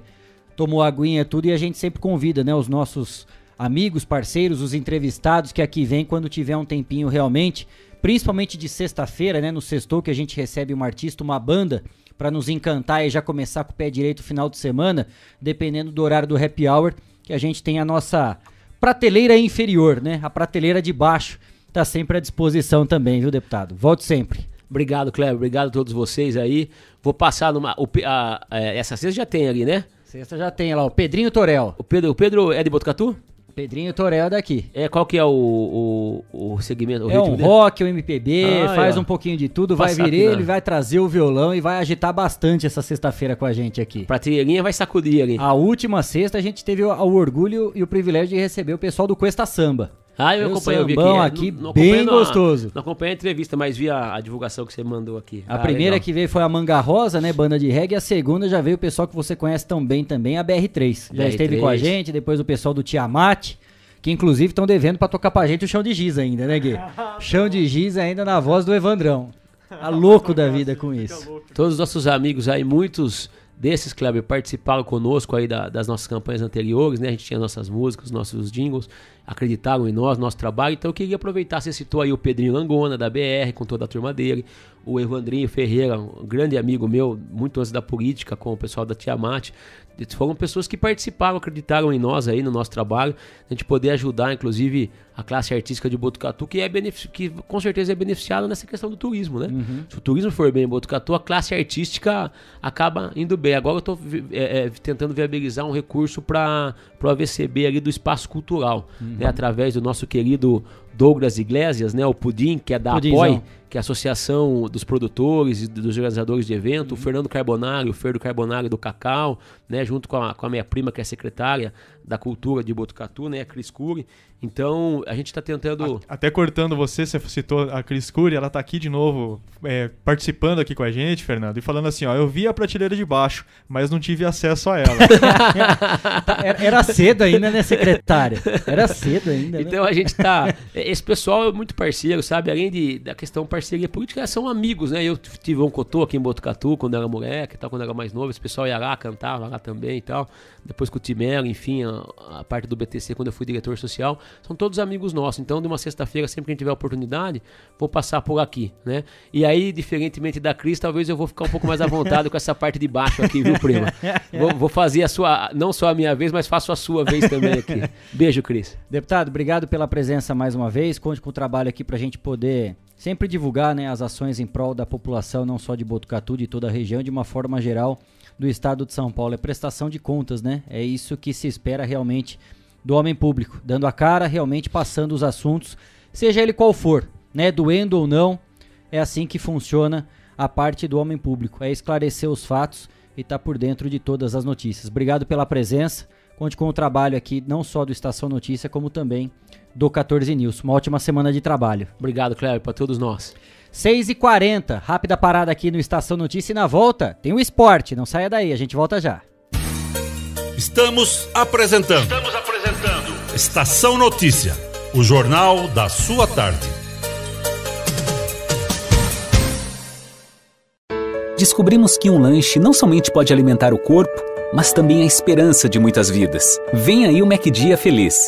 Será no dia 23 de outubro. Não se esqueça, compre um Big Mac e ajude a Oncologia Pediátrica do HC. Afinal, não é somente um lanche, é solidariedade.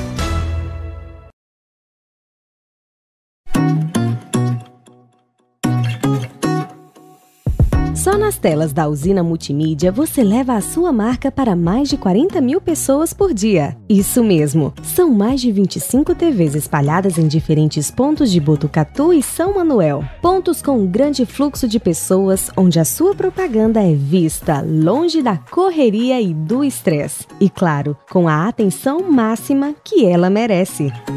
Academias, clubes, salões de beleza elevadores, restaurantes e muito mais. Usina Multimídia, a maior rede de TVs indoor do Centro-Oeste Paulista. Anuncie!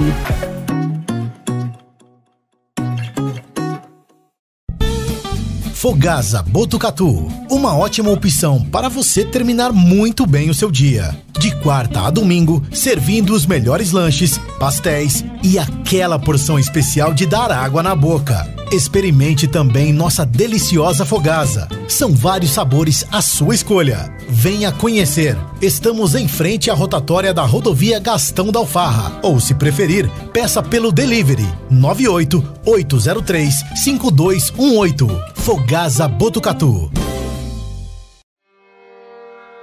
A cada dia, um novo desafio. Nesse momento de incertezas, mais do que nunca é preciso transformar ideias em oportunidades. Juntos, vamos criar a melhor estratégia para sua empresa. A Smart Comunicação é uma agência especializada em jornalismo, marketing e publicidade e propaganda. Atuamos com comunicação corporativa e planejamento estratégico. Conte com nossa equipe para gerenciar e produzir o conteúdo ideal das redes sociais também trabalhamos com vídeos institucionais e comerciais para deixar a sua marca em evidência. Venha para a Smart Comunicação.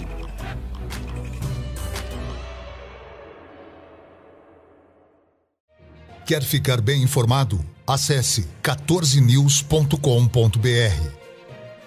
Fique por dentro das principais notícias e acompanhe o que é destaque em Botucatu e região. Agência 14 News. A informação começa aqui.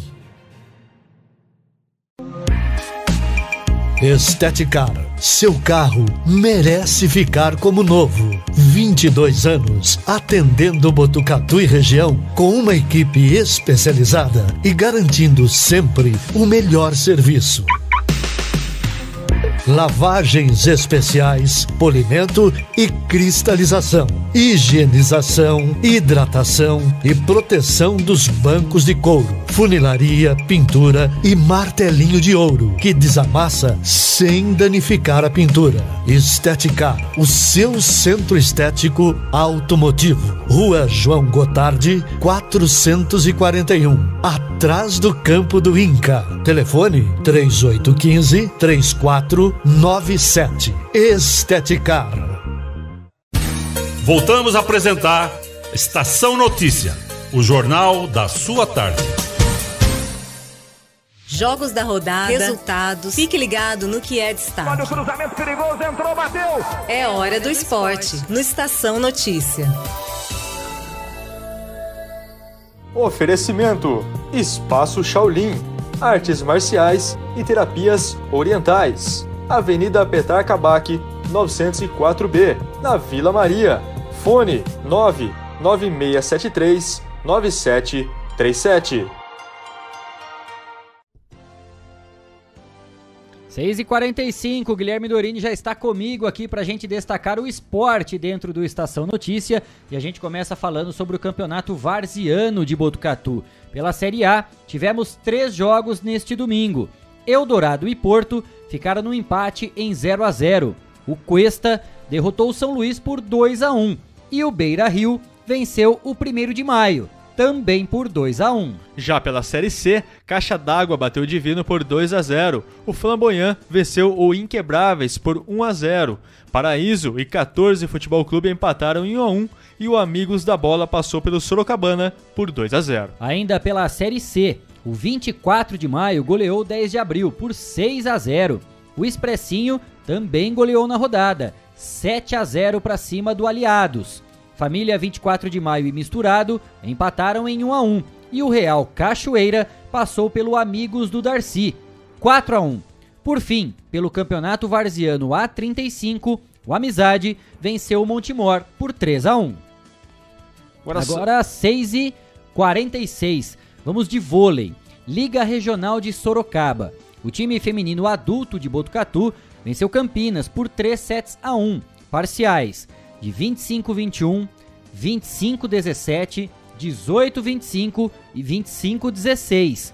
Próximo jogo é dia 17 de outubro, às 11 da manhã, em Guarulhos, contra as donas da casa. O time masculino sub-23 de Botucatu também entrou em quadra pela Liga Regional de Sorocaba de Vôlei. Foram duas derrotas nesse fim de semana: 3 sets a 1 contra Itu e 3 sets a 0 contra Taguarituba.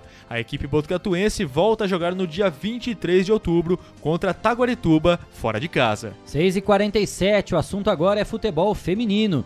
Tínhamos anunciado aqui no Estação Notícia que o Botucatu Esporte Clube entraria em campo ontem pela Copa Paulista contra a equipe de Rio Claro.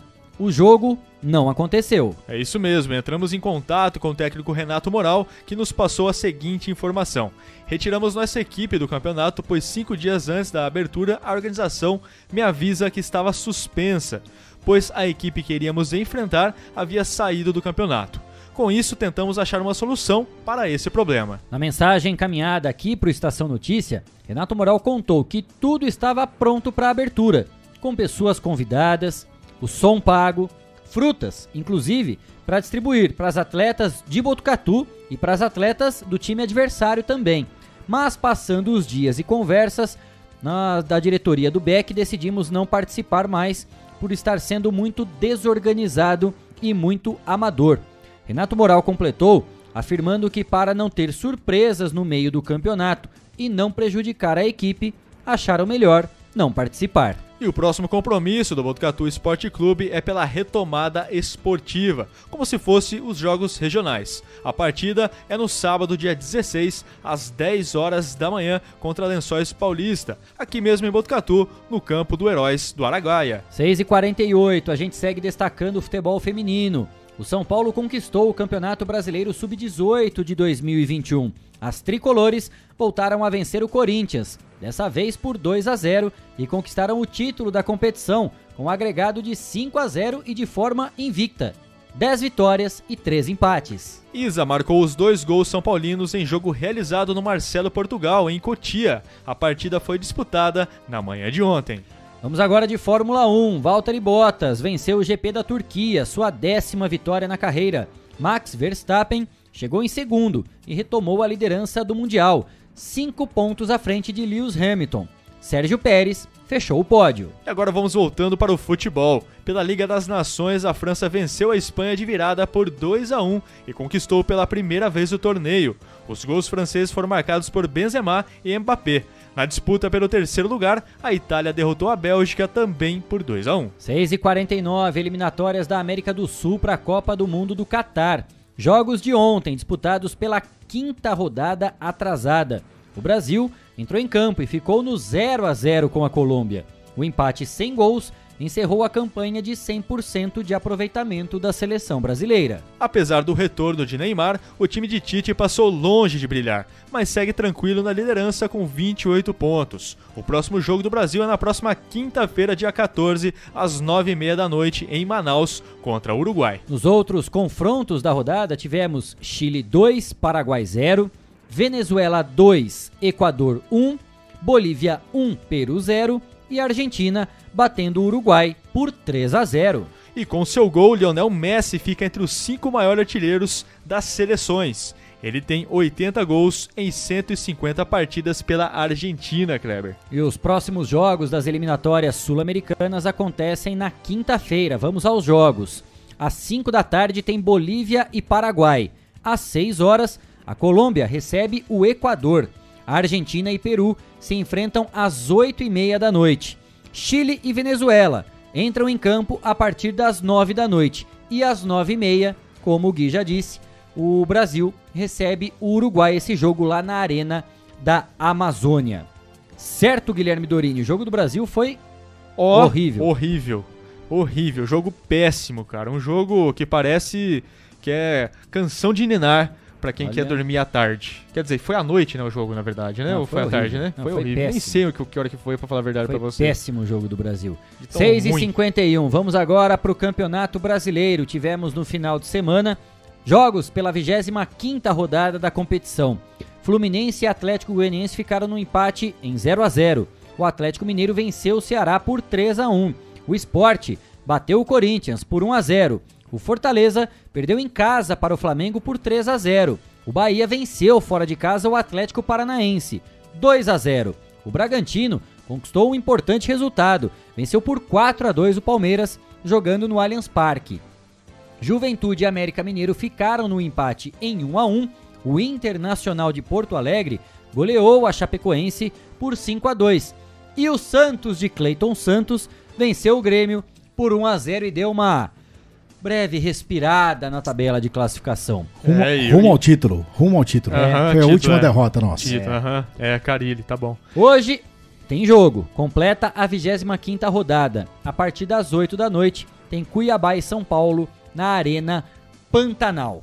É isso mesmo, Kleber. E falando também que o Grêmio demitiu o técnico do Scolari após a derrota do Santos. Felipão não é mais o técnico, o Grêmio que está na penúltima colocação do Campeonato Brasileiro apenas 23 pontos conquistados, candidatíssimo ao rebaixamento. Se a gente imaginar que o Grêmio tem 23 jogos, foram 6 vitórias, apenas 6 vitórias o Grêmio tem. Mas se a gente colocar aqui, é o mesmo número de vitórias do Cuiabá, que está na 12 colocação, só que a diferença de pontos, né? 30 para 23. É, 30 para São 23. 7 pontos de diferença com o mesmo número de vitórias, né? Sim. Então o Grêmio está numa situação muito ruim, não só na questão da tabela. Não está jogando nada, não está conseguindo e está perdendo pontos para equipes que brigam diretamente pela zona do rebaixamento, principalmente quando joga em casa, né? A última derrota pro esporte. Sim. Né? É. Que é confronto direto, confronto realmente, direto, briga né? de seis pontos. Então o Grêmio foi derrotado em casa para o esporte. Então fica cada vez mais complicada a situação do Grêmio na tabela de classificação. Certo, seu Guilherme Dorini? É, e vamos ver se o São Paulo hoje faz que nem o futebol feminino sub-18, né? Mete uns 2 a 0 pelo menos no Cuiabá. E lembrando que amanhã nós temos mais jogos do Campeonato Brasileiro já pela 26ª rodada. São dois jogos.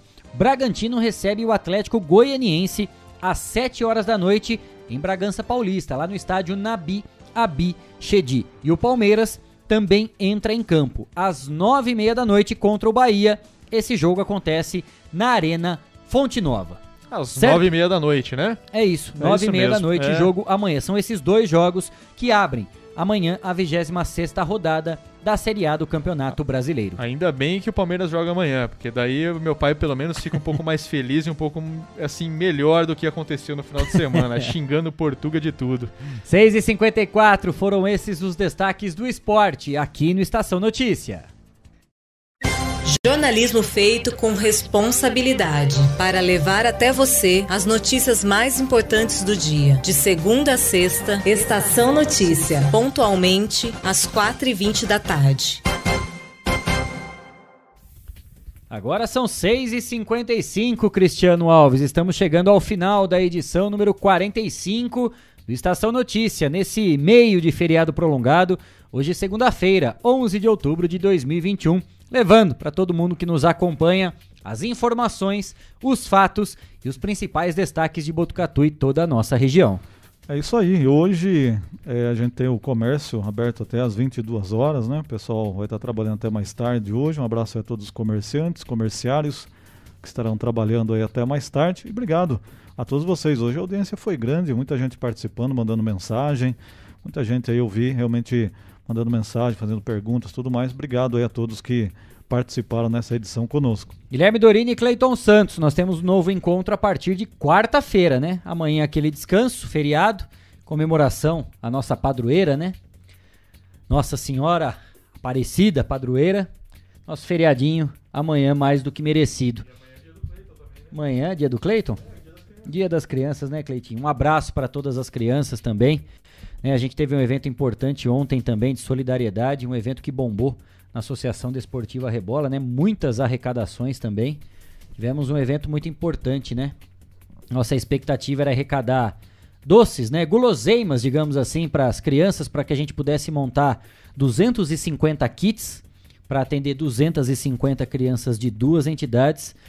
E graças a Deus, né? Graças ao empenho, o coração de muitas pessoas, nós não só chegamos à meta, não só dobramos a meta, né? Chegamos a quase mil kits, Guilherme Dorini. Conseguimos atender quase mil crianças, crianças de seis entidades aqui de Botucatu. E parabéns, parabéns ao Rebola, parabéns a você, Kleber, parabéns a todos que participaram desse evento. E falando do Dia das Crianças também, aqui vem o comentário do Renato Serrão, aqui também pra gente. Ele falando aqui, sobrou pra mim, kkk. Grande abraço a todos, parabéns, Kleber e equipe pelo programa, sucesso sempre. Valeu, grande abraço para as crianças, curtam bastante vocês aí nesse feriado de amanhã e claro, feriado de Nossa Senhora Padroeira aqui do Brasil, Nossa Senhora Aparecida.